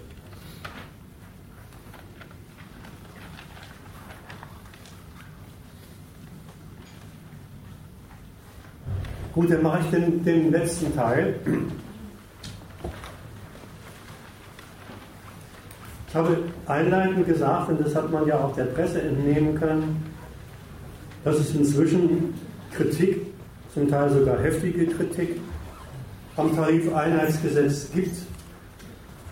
Parlamentarisch von der Linkspartei und außerparlamentarisch von einigen Grüppchen und Gruppierungen.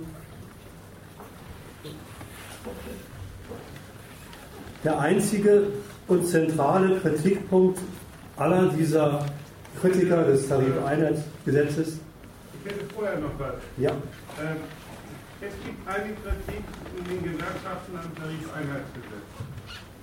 Und zwar von einer bedeutenden Gewerkschaft, der IG Metall. Die ist auch aus diesem großen Bündnis DGB äh, ein einheitlich für Tarifeinheitsgesetz ausgeschieden. Mit einer ganz interessanten Begründung. Gegen das Vorgehen Gegenüber der, der GDL hat die IG Metall überhaupt nichts. Da teilt sie den Standpunkt aller anderen Gewerkschaften im DGB. Die hatten prinzipiellen Bedenk. Und der Bedenk heißt, das Bedenk heißt, eine gesetzliche Konkretisierung des Arbeitskampfes, der nun durchaus auch in, äh, in diesem neuen Gesetz vorhanden ist, stellt für die deutschen Gewerkschaften eine Gefahr dar. Denn das, was wir eigentlich ständig betreiben, nämlich den sozialen Frieden gewährleisten, das ist eigentlich das, was uns rechtfertigt in dieser Gesellschaft. Das wird uns durch den Gesetzgeber abgenommen. Und dadurch werden wir tendenziell überflüssig. Das ist eine, ist eine schöne Klarstellung. Mal von der anderen Seite her gesehen. Ihre wichtige Rolle in dieser Gesellschaft. Ohne uns geht der soziale Friede nicht, geht das Modell Deutschland, geht Wachstum nicht. Aber dafür müssen wir auch die Freiheit haben, das selbstständig zu machen. Wenn man uns das nimmt, durch Gesetze, dann wissen wir selbst nicht mehr, wofür wir eigentlich da sind. Weißt du auch, was die, was die Politik daraufhin gesagt hat? Was die Nahles daraufhin gesagt hat? Nö.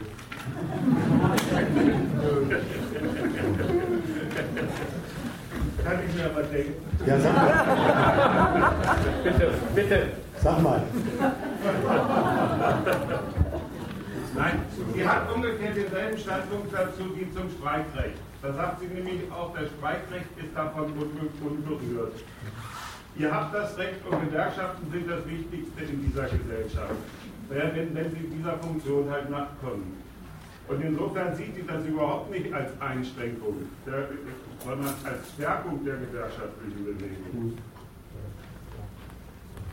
Also das, das, ist, also Nahles sagt zum Beispiel auch schön zur, zur, zur GDL, das Streikrecht wird diesen Spartengewerkschaften überhaupt nicht abgesprochen. Sie seien die letzte, die überhaupt was gegen, Streik, gegen das Verbot des Streikrechts hat. Das Interessante ist nur, und das ist ja auch ausgeführt worden, ein Streik ist in Deutschland erlaubt, wenn er dazu dient, dass das Arbeitsverhältnis, also ein neuer Vertrag zustande kommt. Wer das nicht kann, nämlich vertragsfähig einen neuen Tarifvertrag abzuschließen, der betreibt in Deutschland prinzipiell einen wilden Streik und wird strafrechtlich arg geahndet. Für die GDL heißt das, Streikrecht habt ihr. Nur wenn ihr für einen Tarifvertrag streikt, muss ich euch leider sagen, das könnt ihr gar nicht. Also ist euer Streik schon ganz anders äh, zu beurteilen als ein Streik an der DGB-Gewerkschaft. Nein, nein, ein bisschen anders, ein bisschen verzwickter. Das ist der Punkt, den du ansprichst, das, mit dem wollte ich jetzt den dritten Teil eigentlich einleiten. Die, die, die Nale sagt, das stimmt überhaupt nicht, was die IG Metall und zum Teil die MGG da vor mir, mir vorwirft. Weder will ich das, die Koalitionsfreiheit einschränken, noch das Streikrecht. Weder will ich die kleinen Spartengewerkschaften verbieten, noch will ich ihnen verbieten, dass sie streiken dürfen. Beides ist natürlich stimmt, aber ist natürlich eine, eine, eine, eine alberne Geschichte.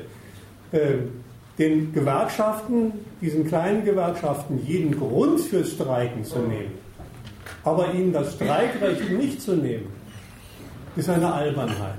Übrigens dürfen die durchaus auch eigene Tarifverträge abschließen, aber die, die sind für ein Papierkorb. Die sind für ein Papierkorb. Übrigens. Ähm, der, Streit zwischen der IG Metall und der Politik ist ja, noch, ist ja noch ein Stück methodischer. Der Streit zwischen der IG Metall und der Politik ist ja noch ein Stück methodischer, weil die, die IG Metall sich auf den Standpunkt stellt, es muss doch noch erkennbar sein, dass die organisiert, organisierende Einheit, die da Subjekt des Tarifvertrags ist, nicht der Betrieb ist, sondern die Gewerkschaft. Also das ist, das ist, naja, also inhaltlich habt ihr ja schon gesagt. Also streng genommen mit dem Streikrecht gar nichts zu tun. In einem Punkt verstehe ich, weil ich den er vorhin gesagt hat, dass durch die gesetzliche Vorgabe des äh, Betriebsfriedensschlusses, dass dadurch die äh, Gewerkschaften tendenziell überflüssig würden, weil das Man darf aber auch nicht durchstreichen, dass, es, dass immer noch die, die Gewerkschaft es ist, die das ausfüllen muss, wie sie sich, wie sie sich mit dem Kapital ins Benehmen setzt. Ja, eben gerade deswegen. Genau deshalb. Deswegen weiß ich nicht, was mit dem überflüssig machen da gemeint ist. Also, ja, mach. Das sagt die Gewerkschaft doch selbst, das ist doch der Standpunkt der IG Metall. Und sagt, ihr, wir erfüllen doch für das Ganze, also für, für diesen Standort Deutschland eine hervorragende Funktion. Weil mit uns als Vertreter der, der Arbeitnehmer ist der soziale Friede gewährleistet. Weil wir aktiv an diesem Prozess des sozialen Friedens teilnehmen. Wenn ihr aber zunehmend, also als Staat, es reglementiert, dadurch, dass das ihr durch eure Vorschriften und Gesetze das macht, was wir doch aktiv im alltäglichen Leben praktizieren, dann stellt ihr die Existenzfrage. Das machen die doch, die sagen doch, wollt ihr, dass, dass die wichtige Funktion, die wir haben, überflüssig wird? Hab ich doch nicht gemeint. Das ist doch deren Position. Damit wollen sie halt nur einen Merker setzen. Mehr ist es dann ja auch nicht. Aber man kann da aber nicht durchstreichen, äh, die, sind, die sind nach wie vor die, die Exekutoren dieses, dieses Betriebs. Ja. ja. Das stimmt. Bloß die, die, die IG Metall sagt, ja, wenn die Rechte, die uns jetzt äh, äh, mit dem äh, Tarifeinheitsgesetz restringiert zugewiesen werden, dann sind wir ja nur noch Ausfüller von etwas, was sowieso eigentlich äh, auch ohne uns äh, das normale Verhältnis zwischen Lohnarbeit und Kapital wäre. Das ist ihr, ihr, das ist ihr Argument und dann bräuchte es uns eigentlich nicht mehr. Woraus man erstmal schließen kann, dass es ja offensichtlich längst so ist. Macht mal nacheinander und mag es ein bisschen lauter. Ich habe gesagt, woran man der Sache nach sehen kann, dass es offensichtlich der Sache nach schon längst so ist, sonst hätte sie das Problem gar nicht. Ja, so ist es. Wenn man die Gewerkschaft nur noch daran erkennt, dass sie die Instanz ist, die dann das, die Verhandlungen ausmacht und das, was, was sie ausmacht, alles längst vom Kapital bestimmt ist, dann kriegt die Gewerkschaft das Problem, dass sie noch erkennbar sein muss als Verhandlungspartner. Gegenposition. Ja, Und die, ja, als, als Gewerkschaft noch erkennbar, noch als gewerkschaftliche Gegenposition noch erkennbar. Und die Nahles, beziehungsweise irgendwelche anderen aus dieser Mafia da oben, die haben, die gesagt, ihr seid ja gar nicht gemein. Eine hübsche Antwort. Übrigens darauf, darauf hat die, hat die IG Metall zurückgerudert und gesagt, wir haben aber noch zwei weitere Kritikpunkte am Tarifeinheitsgesetz. Ja, wir können Ja zum Tarifeinheitsgesetz sagen, aber bitteschön mit Korrekturen.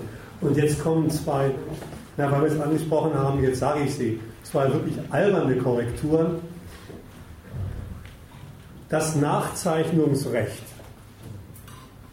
was in dem neuen äh, Tarifeinheitsgesetz ähm, der, den, den kleinen, den Minderheitsgewerkschaften zugestanden wird. Also ihr dürft nachher absegnen, dass die Mehrheitsgewerkschaft an Tarifverträgen rausge, äh, festgelegt hat. Das Nachzeichnungsrecht muss so gestaltet werden, dass Möglichkeiten zur, zur, tariflichen Differenzierung und Besserstellung der Mitglieder der Mehrheitsgewerkschaft erhalten bleiben. Normal. Nachzeichnung, äh, Nachzeichnungsrecht muss so gestaltet werden, dass Möglichkeiten zur tariflichen Differenzierung und Besserstellung der Mitglieder der Mehrheitsgewerkschaft erhalten bleiben. Möglichkeiten der Besserstellung erhalten bleiben. Also wenn es der, der EVG einfallen sollte, hier doch noch an der einen oder anderen, anderen Stelle sich, den, sich ein, ein, ein, ein, einer Forderung der kleinen Gewerkschaften anzunähern, das darf nicht ausgeschlossen sein. Darf nicht aus, die Möglichkeit muss es geben. Es gibt übrigens noch eine zweite Kritik, auch nur der Vollständigkeit halber, aber der Sache nach braucht es uns nicht groß zu interessieren. Der, der Knackpunkt in dem Tarifgesetz ist die Kategorie Betrieb. Mehrheitsgewerkschaft wird nach Mehrheit der Mitglieder pro Betrieb gerechnet. Doch was ist ein Betrieb? Jetzt kommen die Juristen auf die Bühne und fragen, was ist denn bitteschön ein Betrieb? Und die IG Metall hat herausgefunden, das ist der zweite Kritikpunkt, Achtung, Achtung, es muss aber verhindert werden, dass die Bahn AG jetzt auf einmal Betriebe neu konstruiert, so dass ihre, die ihr genehmen Gewerkschaften dort die Mehrheit haben. Das scheint zu gehen. Beziehungsweise das hat sie auch schon gemacht durch die Auslagerung von Betriebsteilen aus der Bahn AG in private Abteilungen, wo es überhaupt keine Gewerkschaften gibt. Ich kenne die IG Metall auch sehr gut, zum Beispiel aus Wolfsburg, wo äh, VW Outsourcing gemacht hat. Und in dem Betrieb, den wir outgesourced haben, dann eine relativ radikale Minderheit, also mit, mit Bezug auf IGN, äh, sich recht gut organisiert hat und äh, erfolgversprechend einen Lohnkampf organisiert hat, woraufhin IGN die eingemacht haben, im Verbund mit dem Unter Unternehmen.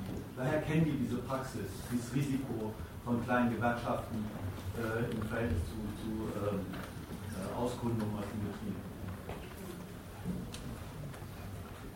Gut.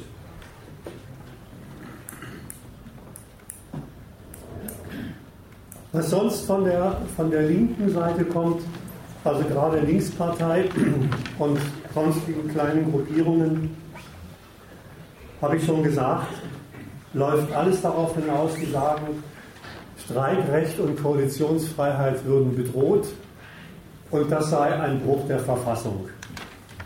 Das ist in dem Zitatenzettel Römisch 4, Punkt 1 und 2. Das ist natürlich schon mal für sich eine bemerkenswerte Abteilung von Kritik.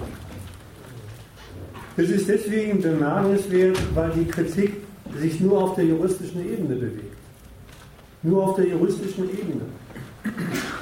Was das jeweils für die Beschäftigten der Bahn bedeutet, dieses Tarifeinheitsgesetz, ich habe es hier angebaut, taucht in der Kritik überhaupt nicht auf.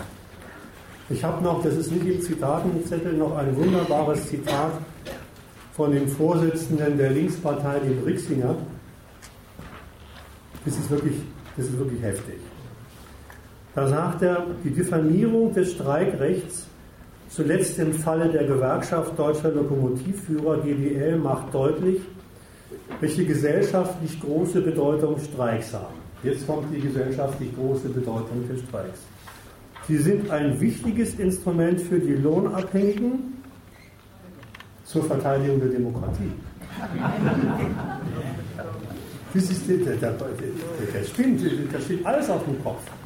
Normalerweise wird die Demokratie dafür gelobt, dass sie Streikrechte und Koalitionsfreiheit sicherstellt für die Gewerkschaften. Er dreht es genau um und sagt, das Schöne am Streikrecht und an der Tarif, äh, äh, an, der Koalitionsfreiheit ist, dass damit die Demokratie verteidigt wird. Er hat sie nicht, der Alex. Gut, also nur juristische Einwände die eine Abweichung dieses Gesetzes von der grundgesetzlichen Rechtsordnung, Artikel 9 Grundgesetz, ich habe ihn auch nochmal drunter gesetzt in, in den Zitatenzettel unter Römisch 5, was nichts anderes heißt, dass offensichtlich dieser grundgesetzlichen Verfügung von grundsätzlichen Erlaubnis von Koalitionsfreiheit und der juristisch darin eingeschlossenen, dem juristisch darin eingeschlossenen Streikrecht allergrößte Achtung entgegengebracht wird. Wir haben eben schon in der, in, in der Pause äh, festgehalten, wie darauf von Seiten der Politik, die ja auch ihre Juristen, ihre Hausjuristen hat, entgegnet wird. Ich muss es nicht nochmal sagen, die haben gesagt, Streikrecht gilt weiterhin. Ähm, auch die Kleinen dürfen streiken, bloß fragt sich wozu. Koalitionsfreiheit gibt es weiterhin. Die kleinen Gewerkschaften werden nicht verboten. Holla, nicht verboten, sagt sie. Was sie dann für eine Funktion haben, interessiert weiter.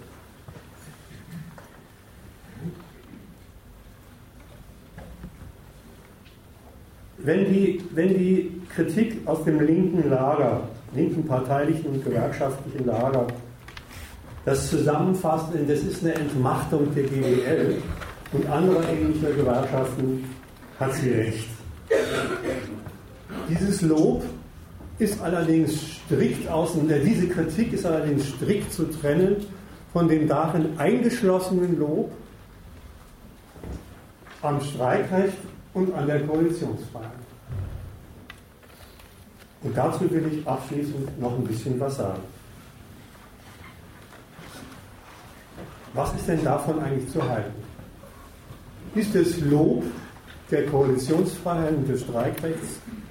Schaut euch da die äh, linke Kritik am Tarifeinheitsgesetz Hände weg vom Streikrecht, Streikrecht ist Grundrecht mal an. Da wird Streikrecht und Koalitionsfreiheit begründet mit dem das sichere volle gewerkschaftliche Aktionsfreiheit volle gewerkschaftliche Aktionsfreiheit durch Koalitionsfreiheit und Streikrecht. Enthält übrigens zwei Argumente. Erstens, aha, Lob, die dürfen kämpfen.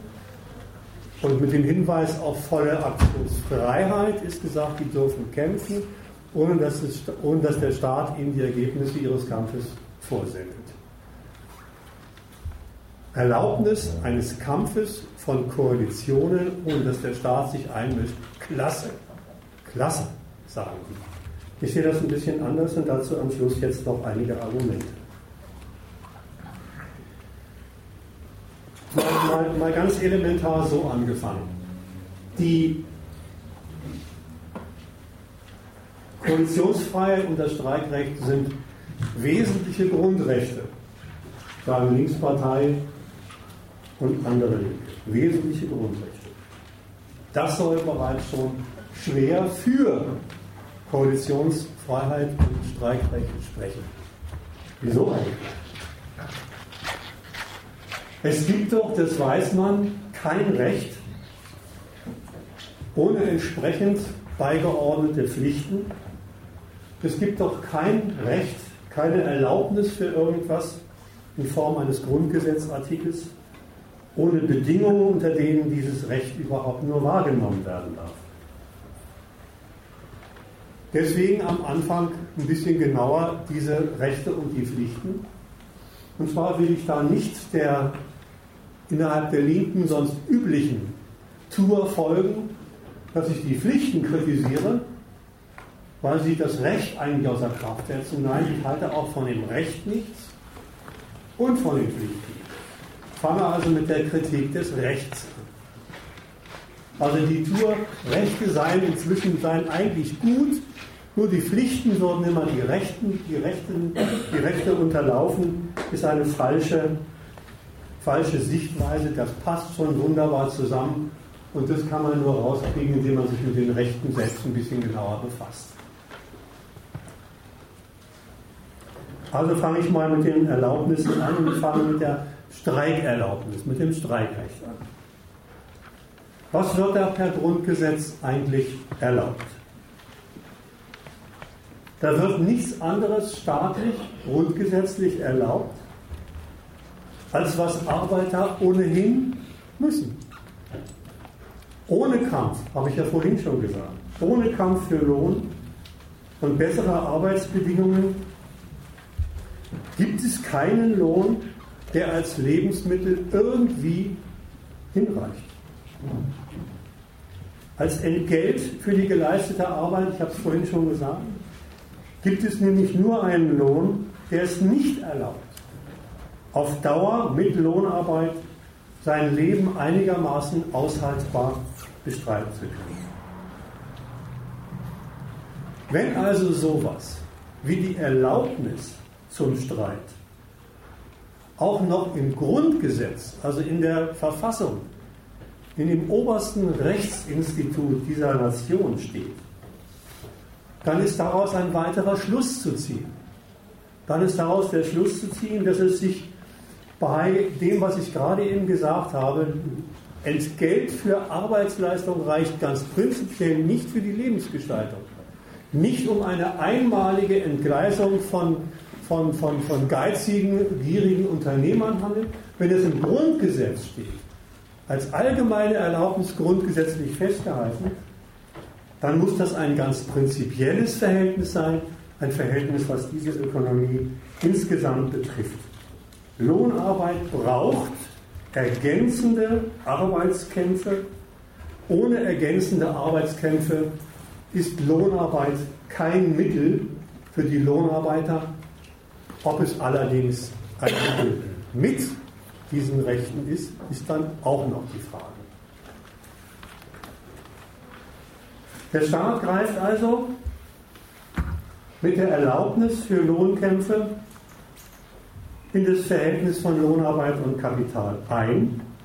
Und das ist für Sie schon bemerkenswert, wie er da eingreift. Er verlangt den kapitalistischen Unternehmen nicht etwa ab, dass die einen Lohn zahlen, von dem die bei ihr Beschäftigten ihren Lebensunterhalt einigermaßen befriedigend bestreiten können. Er greift also nicht in das Lohnverhältnis zugunsten der Lohnarbeiter ein, wo doch, könnte man wenigstens meinen, das irgendwie nahe liegt. Große Teile, Mehrheit dieses Volkes kann von, der, von dem Entgelt für die Arbeitsleistung, von diesem vertraglich festgelegten Verhältnis erstmal nicht leben. Es wird vielmehr umgekehrt eine Erlaubnis erteilt, die ziemlich paradox ist. Es wird nämlich die Erlaubnis verteilt, erteilt per, Recht, per Rechtserlaubnis, äh, per, per Streikerlaubnis, den Arbeitsvertrag, den Arbeiter mit ihrem Kapital abgeschlossen haben, zu brechen. Ihr dürft streiken. Ihr dürft diesen Arbeitsvertrag brechen. Erlaubt ist die Niederlegung, die Unterbrechung der Arbeit, das ist per Recht erlaubter Rechtsbruch und nichts anderes. Da stellt sich schon die Frage, wieso das eigentlich? Im Arbeitsvertrag steht drin, das und das müsst ihr, müsst ihr machen, da habt ihr anzutreten. Und wer das nicht macht, der fliegt. Im Streikrecht wird per Recht die Erlaubnis erteilt, davon ausnahmsweise abzuweichen. Ich drücke das mal wirklich paradox aus, damit es nochmal deutlicher wird. Der Staat erlaubt den Lohnarbeitern den Bruch des Arbeitsvertrages, damit er erfüllt wird. Damit er wenigstens für die Lohnarbeiter einigermaßen erfüllt wird. Das heißt, dass ihnen dann ein Lohn gezahlt wird, wenn der Arbeitskampf erfolgreich war, der die Fortsetzung des Lohnarbeitsverhältnisses überhaupt erst erlaubt. Absurd ist das. Grundgesetzlich erlaubter Rechtsbruch eines Arbeitsvertrages. Absurd ist das wirklich nur auf den ersten Blick. Es verhält sich nämlich nicht so, dass mit dieser Erlaubnis der Staat sowas wie Initiator von Streik, von Arbeitsniederlegung ist. Der Staat ist nie für Streik. Der Staat initiiert den Streik auch nicht, sondern der Staat findet solche Arbeitskämpfe und fand sie historisch immer vor und musste sich zu diesen Arbeitskämpfen, zu denen die Lohnarbeiter sich genötigt sahen, irgendwie verhalten. Und zu solchen diese vorgefundenen Arbeitskämpfe, historisch und in manchen Weltgegenden ist es jetzt immer noch der Fall, mit denen sich Lohnarbeiter gegen Unternehmer aus ihrer Not heraus, um einigermaßen am Leben bleiben zu können und weiterhin ihre Arbeitskraft verkaufen zu können, zu dieser aus der Not heraus geborenen Kampfabteilung stellt sich der Staat nun als Erlauber.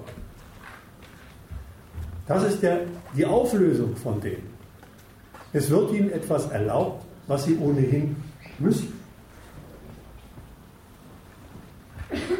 Wobei hm? das natürlich noch äh, Parteinahme für das, für das Streikrecht, die Parteinahme für dieses Streikrecht durch die Linke äh, auf, auf, diesen, äh, dass damit abgehakt ist der, der, der praktische Zirkel, aufgrund der dass das Kapital den neuen Arbeitsvertrag als Anlass nimmt, äh, das zugunsten, das durch Verschlechterung der Verhältnis von, von Lohn und Leistung, das zu seinen Gunsten zu wenden, dass, dass der erneute, immer wieder erneute Ausgangspunkt ist, äh, den, den Arbeitern bzw. die wirtschaftliche Vertretung äh, diesen, diesen Lebenskampf aufzunötigen.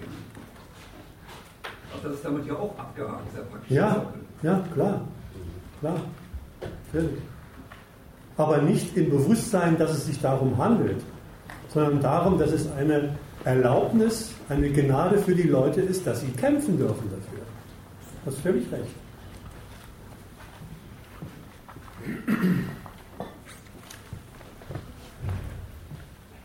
Ich habe eben schon angedeutet, dass es überhaupt keine Frage ist, dass den Staat, nicht nur das Kapital, sondern auch den Staat, Arbeitswiderlegungen auch stören. Von der Arbeit, das haben wir vorhin schon angesprochen, von, von der Arbeit und ihrem Erfolg als Lohnarbeit für die Kapitale lebt schließlich der Staat selber, Steuern und so weiter. Deswegen verbietet er die Arbeitskämpfe ja auch nicht. Schon gar nicht löst er damit den Gegensatz zwischen Lohnarbeit und Kapital auf. Vielmehr billigt er einerseits, ich springe mal auf die Seite des Kapitals, mit der Streikerlaubnis dem Kapital ausdrücklich das Recht zu, Lohnarbeiter für einen solchen Lohn arbeiten zu lassen, der den Erhalt der Lohnarbeiterklasse als Arbeitskraft gefährdet. Das ist damit eingeschlossen. Wie macht er das? Er macht es dadurch, der Staat, dass er andererseits der Lohnarbeiterklasse erlaubt, sich als Gegenmacht aufzustellen und für mehr Lohn zu kämpfen. Ihre Gegenwehr ist ihnen erlaubt. Eine Intervention in ein Lohnverhältnis, das das Leben einigermaßen sichert, ist nicht der Witz. Und es ist schon ein merkwürdiges Verhältnis, was er da einrichtet. Ein merkwürdiges, ich sage mal, inkommensurables Verhältnis zwischen den beiden Seiten. Dem Kapital wird damit nämlich die permanente Realisierung ihres Gewinninteresses gestattet und der Lohnarbeit, den Lohnarbeitern wird dagegen allein erlaubt, sich gegen die in dem, was dem Kapital erlaubt ist, eingeschlossene permanente Bestreitung ihres Lebensunterhalts aufzustellen. Nochmal anders. Auf der einen Seite wird damit dem Kapital erlaubt, dass sie ihr Eigentum ständig vermehren können. Und den Lohnarbeitern wird auf der anderen Seite erlaubt, dafür zu kämpfen, dass sie sich weiter verkaufen können an genau jenes Kapital, das mit dem Einsatz ihrer Arbeit seinen Gewinn mehrt. Dieses inkommensurables Verhältnis. Es ist schon ziemlich verrückt. Übrigens, was Ähnliches gilt auch für die Koalitionsfreiheit. Erstmal war ich ja nur beim Streikrecht. Für die Koalitionsfreiheit, die explizit im Grundgesetz, das ist Römisch 5, steht, Römisch 5, Artikel 9, Absatz 3, äh, das Recht, jetzt gleich am Anfang wunderbar, das Recht zur Wahrung und Förderung der Arbeits- und Wirtschaftsbedingungen Vereinigung zu bilden, ist für jedermann und für alle Berufe gewährleistet. Das Recht wird also gleich unter einen ganz bestimmten Zweck gestellt. Wahrung, der, Wahrung und Förderung der Arbeits- und Wirtschaftsbedingungen. Auch das ist merkwürdig und das ist schon wieder doppelt merkwürdig.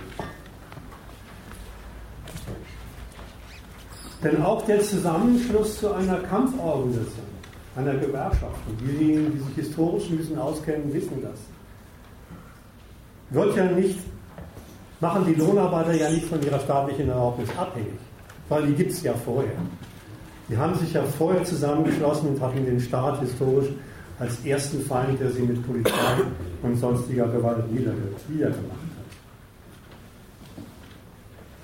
Auch hier, das ist ja die Voraussetzung für die Wahrnehmung, äh, für, die, für, das, für den Arbeitskampf, haben Sie früh die Notwendigkeit erkannt, Konkurrenzverhältnisse aufzuheben, untereinander Konkurrenzverhältnisse aufzuheben, die das Kapital gegen sie ständig ausnutzt zur Lohndrückerei und zur weiteren Ausbeutung.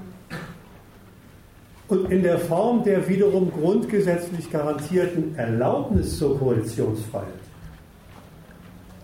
bekommt diese Aufhebung der Konkurrenz, die nichts als Notwendigkeit der Lohnarbeiter in dem Widerstand gegen das Kapital ist, einen ganz besonderen Zweck verpasst. Die wird ja nicht nur erlaubt, sondern sie wird unter einer Bedingung erlaubt. Aufhebung der Konkurrenz, aber nur, aber nur als Koalition, als Gewerkschaft, um Verhältnisse zu erstreiten, unter denen sie nichts anderes machen, als genau diese Konkurrenz wieder zwischen ihnen zu etablieren und fortzusetzen. Denn nur so sind sie Mittel des Kapitals und so geht Wirtschaftsförderung und Förderung der Arbeitsbedingungen. Das ist die erste Merkwürdigkeit. Sie dürfen die Konkurrenz aufheben, untereinander eine Koalition bilden, zu keinem anderen Zweck, als möglichst schnell genau das Verhältnis der Konkurrenz untereinander wieder einzurichten. Das heißt übrigens freier Lohn, freies Lohnarbeiterdasein, unter dem das Kapital, mit denen das Kapital die besten Bedingungen für seine Interessen findet. Zweite Merkwürdigkeit. Zweite Merkwürdigkeit. Die will ich nur am Rande erwähnen. Es ist merkwürdig, dass der Staat, der sonst dafür sorgt, dass hierzulande alle wichtigen Lebensverhältnisse über Konkurrenz laufen. Schule, Arbeitsmarkt, Warenmarkt, Kapitalmarkt und so weiter. Hier das Gegenteil, nämlich die Aufhebung der Konkurrenz erlaubt. Sonst ist er immer sofort bei der Hand und wirkt, er wirkt Gesetze dagegen, dass diese Konkurrenz nicht eingehalten wird. Monopole. Hier erlaubt er die Aufhebung. Der Schluss, der daraus fällig ist, ist ganz simpel. Der scheint, der Staat, der diese Koalitionsfreiheit erlaubt, scheint also sehr wohl um die Machtverhältnisse, die im Betrieb herrschen, wenn auf der einen Seite das Privateigentum an Kapital steht und auf der anderen Seite nur konkurrierende Lohnarbeiter. Das Fazit von diesem Punkt heißt, Der Staat mischt sich also massiv in den Klassengegensatz ein, so wie er ihn vorgefunden hat, als Verhältnis des Kapitals zu, zusammen, zu Koalitionen zusammengeschlossenen Arbeitern, die Arbeitskämpfe initiieren, mischt sich ein und verrechtet genau dieses vorgefundene Verhältnis, hebt also den Gegensatz weder nach der einen noch der anderen Seite auf Warum nicht? Klare Sache. Er braucht diesen Gegensatz und sorgt mit seiner Verrichtung durch Koalitionsfreiheit, Streikrecht zusammengefasst als Tarifautonomie für nichts als das Funktionieren genau dieses Gegensatzes zwischen Lohnarbeit und Kapital. Da wird das Gewinninteresse freigesetzt, er hat es vorhin schon angesprochen als Schluss, allerdings mit der Auflage, dass dabei die Quelle des Gewinns die Lohnarbeit nicht aufgeht. Das ist die einzige Konsequenz, die das Kapital mit der Erduldung dieser Erlaubnisse und Freiheiten zu gewähren hat. In den Tarifauseinandersetzungen hat dafür, hat dafür gesorgt zu werden, dass die Lohnarbeit als die Quelle des Gewinns des Kapitals nicht draufgeht. Also das heißt also, dass, dass äh, die Auferlegung Auferlegung äh, der Arbeiterorganisationen äh, von vornherein in ihrem Kampfprogramm aufzunehmen, äh, das, Interesse, das Interesse der Gegenseite und damit, und damit, damit auch ohnehin als dieses relativierte Interesse äh, sich durchsetzen zu dürfen. Nicht nur der Gegenseite, sondern wir sind ja jetzt beim Subjekt Staat. Es ist das staatliche Interesse. Der Staat, der sich damit dieses Interesse zu eigen macht. Begründung ist, ist vorhin schon mal angedeutet worden, komme ich aber gleich noch drauf zu sprechen. Was ich, was ich bislang gesagt habe, ist nichts anderes als die Kritik der Rechte. Jetzt noch kurz zu den Pflichten, das ist relativ leicht zu machen, weil das zum Teil auch bekannt ist. Damit die Lohnarbeiter nicht auf die Idee kommen, Koalitionsfreiheit und Streikerlaubnis als Angriffsmittel auf das Gewinninteresse der Unternehmer zu nutzen, hat der Staat Pflichten entlassen, erlassen, unter denen überhaupt nur Koalitionsfreiheit und Streikrecht praktiziert werden dürfen. Oberstes Ziel bleibt, siehe Artikel 4 Artikel 9 Absatz 3, Wahrung und Förderung von Arbeits- und Wirtschaftsbedingungen. Durchführung davon, ich deute nun mal ein paar Sachen an, es folgt daraus, auch das ist vorhin schon von ihm angesprochen worden, der Zwang zur einvernehmlichen Regelung von Lohnstreitfragen und anderen Streitfragen in Sachen Arbeitsverhältnisse. Das heißt, es ist vorgeschrieben, dass einvernehmlich geregelt werden soll, was sich eigentlich einer einvernehmlichen Regelung entzieht, weil es auf gegensätzlichen Interessen gründet.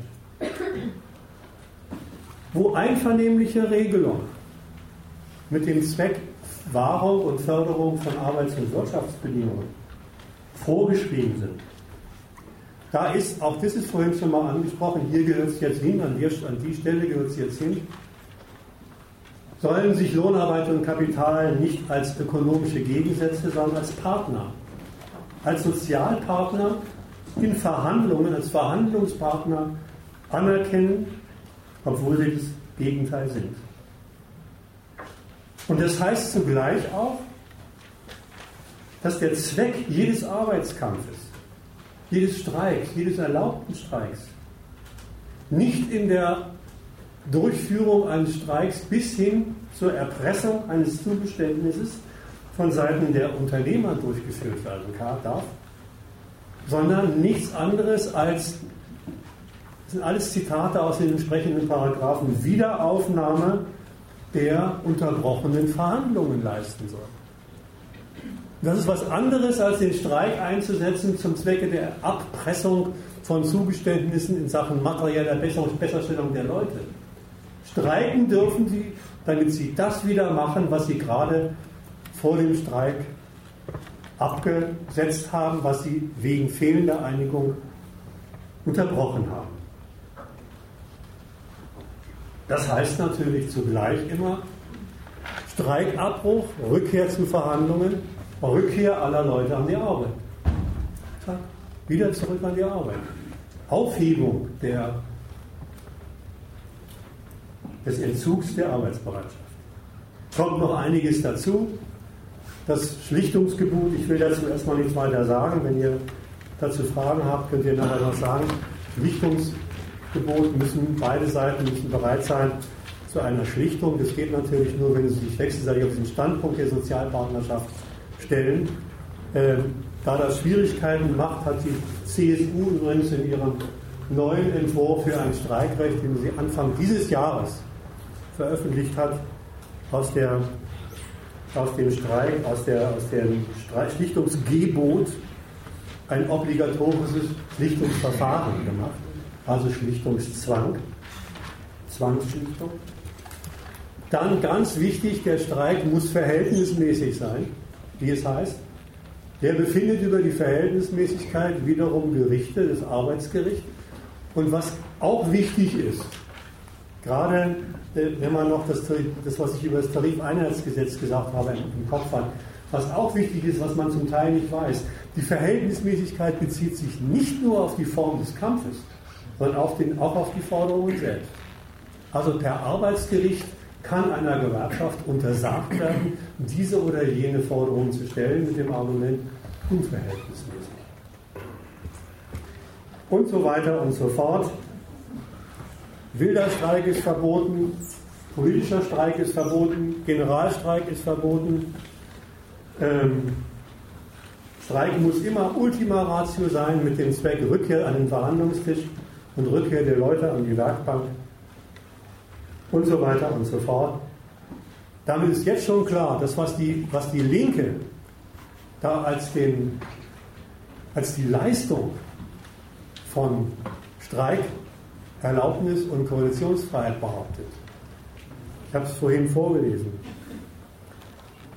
Gewerkschaftliche Aktionsfreiheit, volle gewerkschaftliche Aktionsfreiheit, heißt es hier unter 4 ein, sei damit gesichert.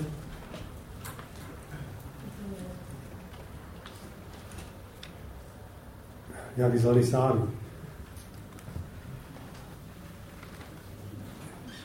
Heißt, dass sie offensichtlich dem Umstand, dass der Staat nicht das Ergebnis des Arbeitskampfes vorschreibt, bereits entnehmen, dass es keine Staatseinmischung gibt.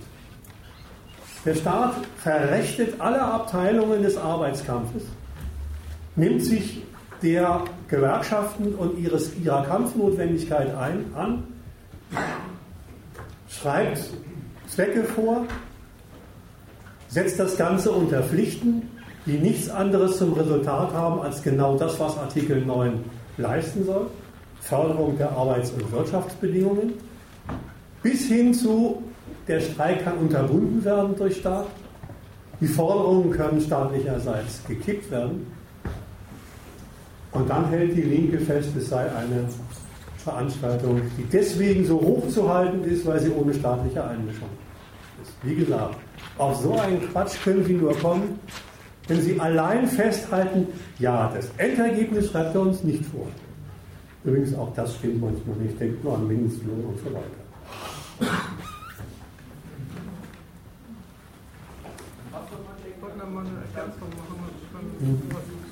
Ich meine, da steckt noch, noch was anderes drin in deren Standpunkt. Und zwar, sie beziehen sich ja immer gerne darauf, dass die, staatlichen, die staatliche Rechtsprechung und die staatliche Gesetzgebung zu diesem Thema in zu, in zu, verschiedenen historischen Zeitpunkten in der Bundesrepublik unterschiedlich restriktiv und liberal war. Mhm. Kann man ja sagen, stimmt ja auch. Die haben, mhm. Früher durften die Gewerkschaften Sachen, die sie heute nicht mehr dürfen und umgekehrt. Bloß, wenn man so argumentiert wie die, behauptet man ja wirklich, dass das, was die Gewerkschaft tun kann, das Ergebnis der Rechtsprechung ist. Also die setzen schlicht und einfach gleich die, die, die, die Wege, die, die die Rechtsprechung jeweils eröffnet für den gewerkschaftlichen Kampf, mit dem, was die, wie die Gewerkschaft sich dann notwendigerweise auch verhalten muss. Und dann wird es natürlich logisch, je, je restriktiver das Gesetz, desto weniger Macht hat die Gewerkschaft. Und das entscheidende Argument, was Sie dafür benutzen, heißt, das sind ja erkämpfte Rechte. Erkämpfte Rechte. Mit dem Hinweis auf, das sind ja erkämpfte Rechte, wird durchgestrichen, dass der Staat ja wohl seine eigenen Gründe gehabt haben muss, indem er diesen Forderungen der Gewerkschaft, die haben ja irgendwann mal sowas gefordert, zu, zuzustimmen. Da hat er eigene Gründe und die habe ich entwickelt. Ja, und, und vor allen Dingen ist das Verhältnis ja umgekehrt. Also, was man ja auch übrigens durchaus im internationalen Vergleich sehen kann. Worauf der Staat dann meint, Rücksicht nehmen zu müssen bei einer Gewerkschaft und worauf nicht, das hängt schon schwer auch davon ab, was der Gewerkschaft dann macht. So ist es. Und die argumentieren genau umgekehrt. Die sagen, wir brauchen eine günstige Rechtslage, damit die Gewerkschaft überhaupt irgendwas tun kann. Das stellt eigentlich das Verhältnis der beiden Sachen auf den Kopf.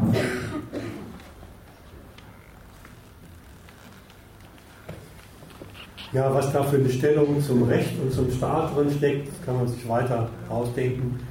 Das ist ja auch das, was eigentlich der Kern dieses Ritzinger Spruchs war, den ich vorhin vorge vorgelesen habe. Das ist ein äh, wichtiges Instrument für die lohnabhängige Verteidigung der Demokratie. Das ist es.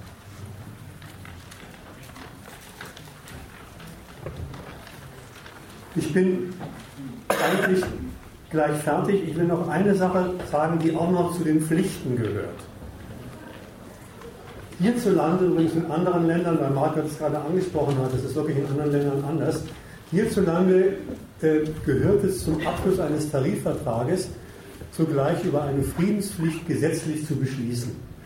So und so lange hat der Tarifvertrag Gültigkeit und in der Zeit herrscht Friedenspflicht. Was heißt das eigentlich?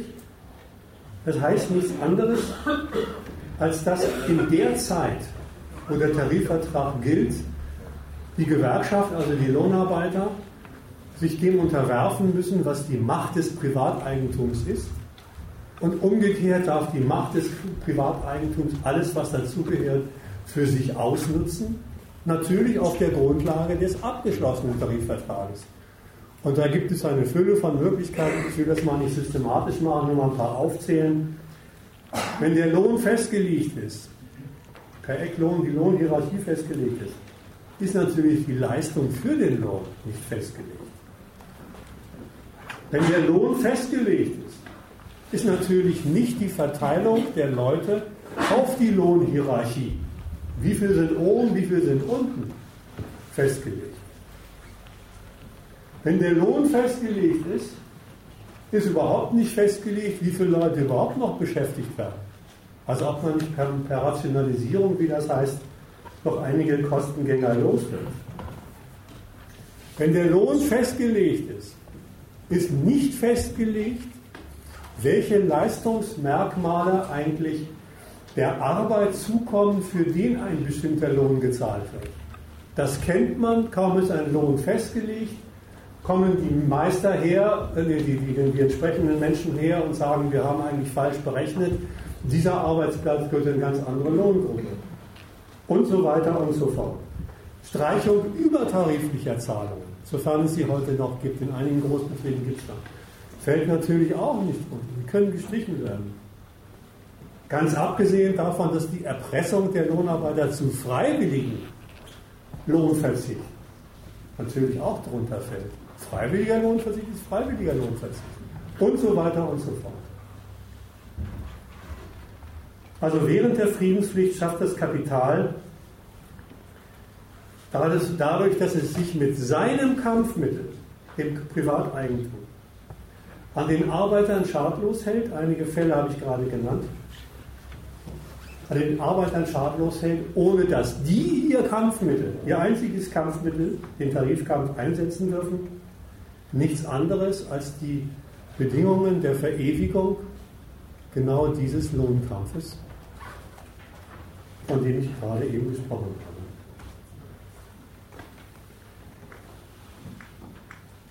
Das ist es, das war es, was ich erklären wollte. Vielleicht nochmal am, am Schluss, worauf es mir ankommt, an, ankam in dem Ganzen. Wie gesagt, ich wollte jetzt nicht die GDL bemitleiden oder Parteinamen für die GDL hier propagieren, sondern ich wollte klarstellen, was hierzulande eigentlich los ist in der staatlichen und kapitalistischen Regelung des Verhältnisses von Lohnarbeit und Kapital, wenn so ein Tarifeinheitsgesetz verabschiedet werden kann. Ich wollte klarstellen, dass diese Rechte und dass die erlaubten Freiheiten wie Koalitionsfreiheit und Streikrecht keine tauglichen Mittel, er hat es vorhin schon angesprochen, keine tauglichen Mittel für die Lohnarbeiter sind, sollen Instrumente darstellen, mit denen die Arbeiterschaft, Instrumente, mit denen die Arbeiterschaft selber als Gewerkschaft die Verewigung ihrer eigenen Lage betreibt. Lohnarbeiter haben nur diese Rechte und diese Freiheit, haben nur dies als die verrechteten Mittel ihres Kampfes, aber diese Rechte sind Mittel zur Verewigung eines erfolglosen Kampfes. Das war's.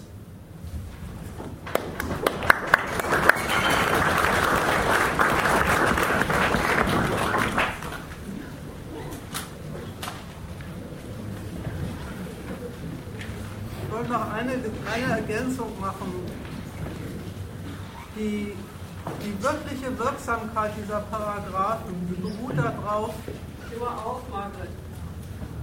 die wirkliche Wirksamkeit dieser Paragraphen, die beruht darauf, dass die den Widerspruch kodifizieren, der in dem Mittelstreit selber drin ist. Ja. Ähm, der Frag hat das vorhin angesprochen mit dem Argument, ja, hohen Organisationsgrad braucht die Gewerkschaft nicht zuletzt deshalb, weil sie viele zahlende Mitglieder braucht, dafür den Fall, dass sie sich entscheidet zu streiken und bessere Arbeitsbedingungen rauszuholen und dafür der Arbeitsvertrag gebrochen wird, also der Lohn nicht gezahlt wird.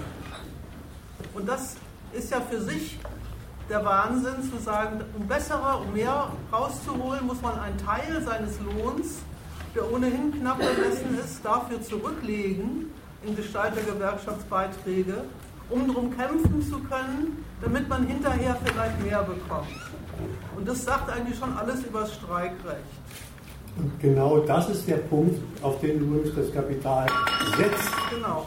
Habe ich vorhin angesprochen mit, irgendwann wissen die großen Kapitale, dass den kleinen Gewerkschaften die Puste ausgeht, weil die Leute einfach nicht mehr gewillt sind, wie im Fall der GDL war es 50, Prozent- mit 50 Prozent ihres Lohns auszukommen.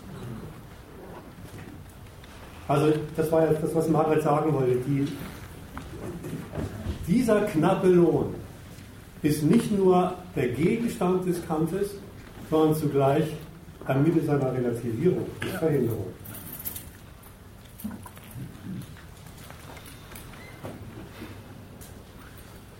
Jetzt nochmal äh, ganz zum Anfang, nochmal zurück zu ganz zum Anfang. Äh, wo du den Hinweis gemacht hast, äh, dass äh, das Bundesverfassungsgericht das gekippt hat, die damalige Rechtslage.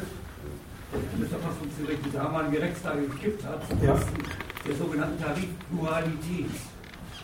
Und da ist jetzt meine Frage, was die Berechnung, was die Berechnung da war. Da, da war. war das jetzt einfach nur so vom Gericht her jetzt äh, so immanent juristisch, dass das irgendwie äh, mit anderen Prinzipien äh, der staatlichen Gewährleistung irgendwie äh, da meint, dass es mit denen mit anderen Prinzipien der staatlichen Gewährleistung nicht, nicht übereingegangen sei oder was ist? So wie ich dich kenne, weißt du das Argument. Nee, was der Grund war jetzt nicht. Weißt du es? Na komm, sag's halt. Nicht genug.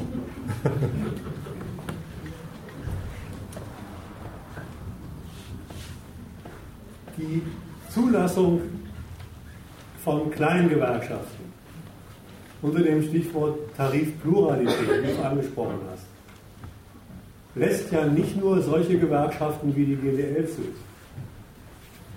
sondern lässt auch all diejenigen kleinen Gewerkschaften, die es im Laufe der Jahrzehnte inzwischen gibt, die unter die Kategorie der sogenannten gelben Gewerkschaften fallen, zu.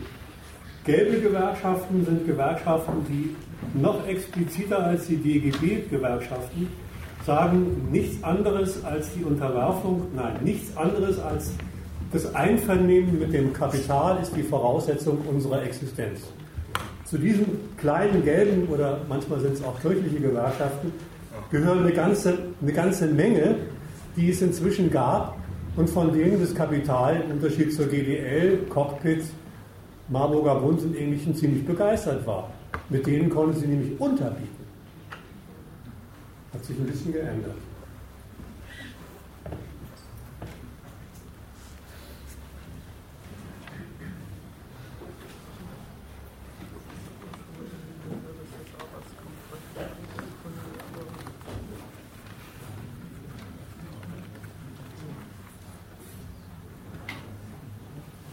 Habt ihr zu dem, zu dem Zettel, den ich da verteilt habe, habt ihr da noch was ergänzend? Ich habe noch mal eine Nachfrage zu dem Argument vorhin, ich weiß nicht, ob ich das richtig verstanden habe. Ähm, also Gewerkschaften könnten sich ja auf den Standpunkt stellen, oder das sind einige der wenigen Organisationen, die sich auf den Standpunkt stellen könnten, ob der erlaubt ist oder nicht, interessiert sie erstmal nicht. Weil die sind doch die einzigen, die tatsächlich über die Macht verfügen, dem Kapital etwas abzupressen, weil ja schließlich ähm, das Mittel des Kapitals die Arbeit unstreitig machen können. Also die Unterwerfung, die selbstverständliche Unterwerfung in dem Argument, ja, wenn, wenn wir müssen für ein anderes Recht kämpfen, erkennt doch anders, wenn es, also erkennt doch immer die Lage, die dann geschaffen ist, als den selbstverständlichen Ausgangspunkt ihrer weiteren Tätigkeit an. Hier wieder Konjunktiv. Du musst dir überlegen, was du eigentlich mit dem Könnten unterstellst. Sachlich ist es so, wenn Sie das machen, sind Sie konfrontiert mit dem Urteil des Arbeitsgerichtes, ob das eigentlich ein verträgliche, verträglicher Arbeitskampf ist. Jetzt musst du in deiner Logik fortfahren und sagen, naja, dann scheißen Sie auch darauf. Dann haben Sie es mit Folgendem zu tun. Dann haben Sie es mit einer Verurteilung der Gewerkschaft zu Regressforderungen, die das Kapital stellen kann. Die müssen Sie dann zahlen, dann muss die Gewerkschaft zahlen für die Ausfälle. Jetzt könnte man wieder deiner Logik fortsetzen, können Sie auch darauf scheißen, aber überlegst du, überleg mal, wo du dann langsam bist. Ne? Dann ist der Inhalt des Könnte eigentlich die Verabschiedung vom Lohnkampf. Schön, einverstanden, aber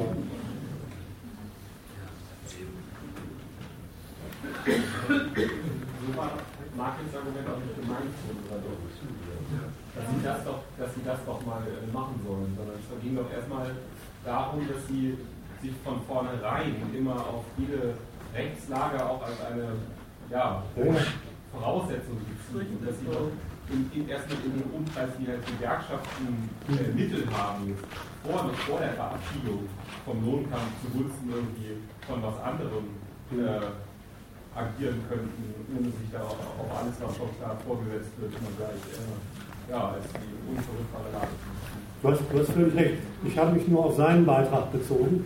Warum? Sie könnten doch auch Folgendes machen. Jetzt habe ich mal den Inhalt von diesem Könnten. Ja, ich wollte fragen, ob das überhaupt eine korrekte Zusammenfassung von dem war. Ja, so habe ich das gemeint. Ich wollte, wollte, ja nicht sagen, die könnten noch was anderes machen, sondern ich wollte den Unterschied äh, äh aufmerksam machen. Man ist sich der Tatsache, dass die Rechtslage eine Schranke und eine Behinderung bewusst und geht damit um, oder man stellt sich von vornherein auf den Standpunkt, dass das Recht ein Instrument für das eigene Vorankommen als Gewerkschaft ist. Dann ist man mal woanders. Richtig. Ja. Von daher passt das Könnten nicht dazu. Das völlig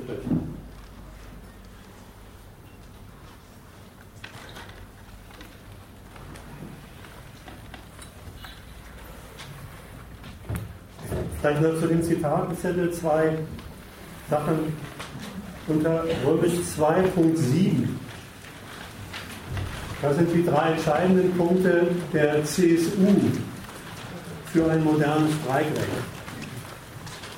Wenn man sich die anschaut, obligatorisches Schlichtungsverfahren, damit Streik Ultima Ratio ist, Ankündigungsfrist von vier Werktagen damit die Bevölkerung sich darauf einstellen kann. Vereinbarung zur Mindestversorgung, damit Daseinsvorsorge gesichert ist, ist eigentlich die CSU-typische Explizierung dessen, was in dem ganzen Streikrecht und der ganzen Tariffreiheit ohnehin intendiert ist. Die wollen es aber nochmal brettelbreit reingeschrieben haben.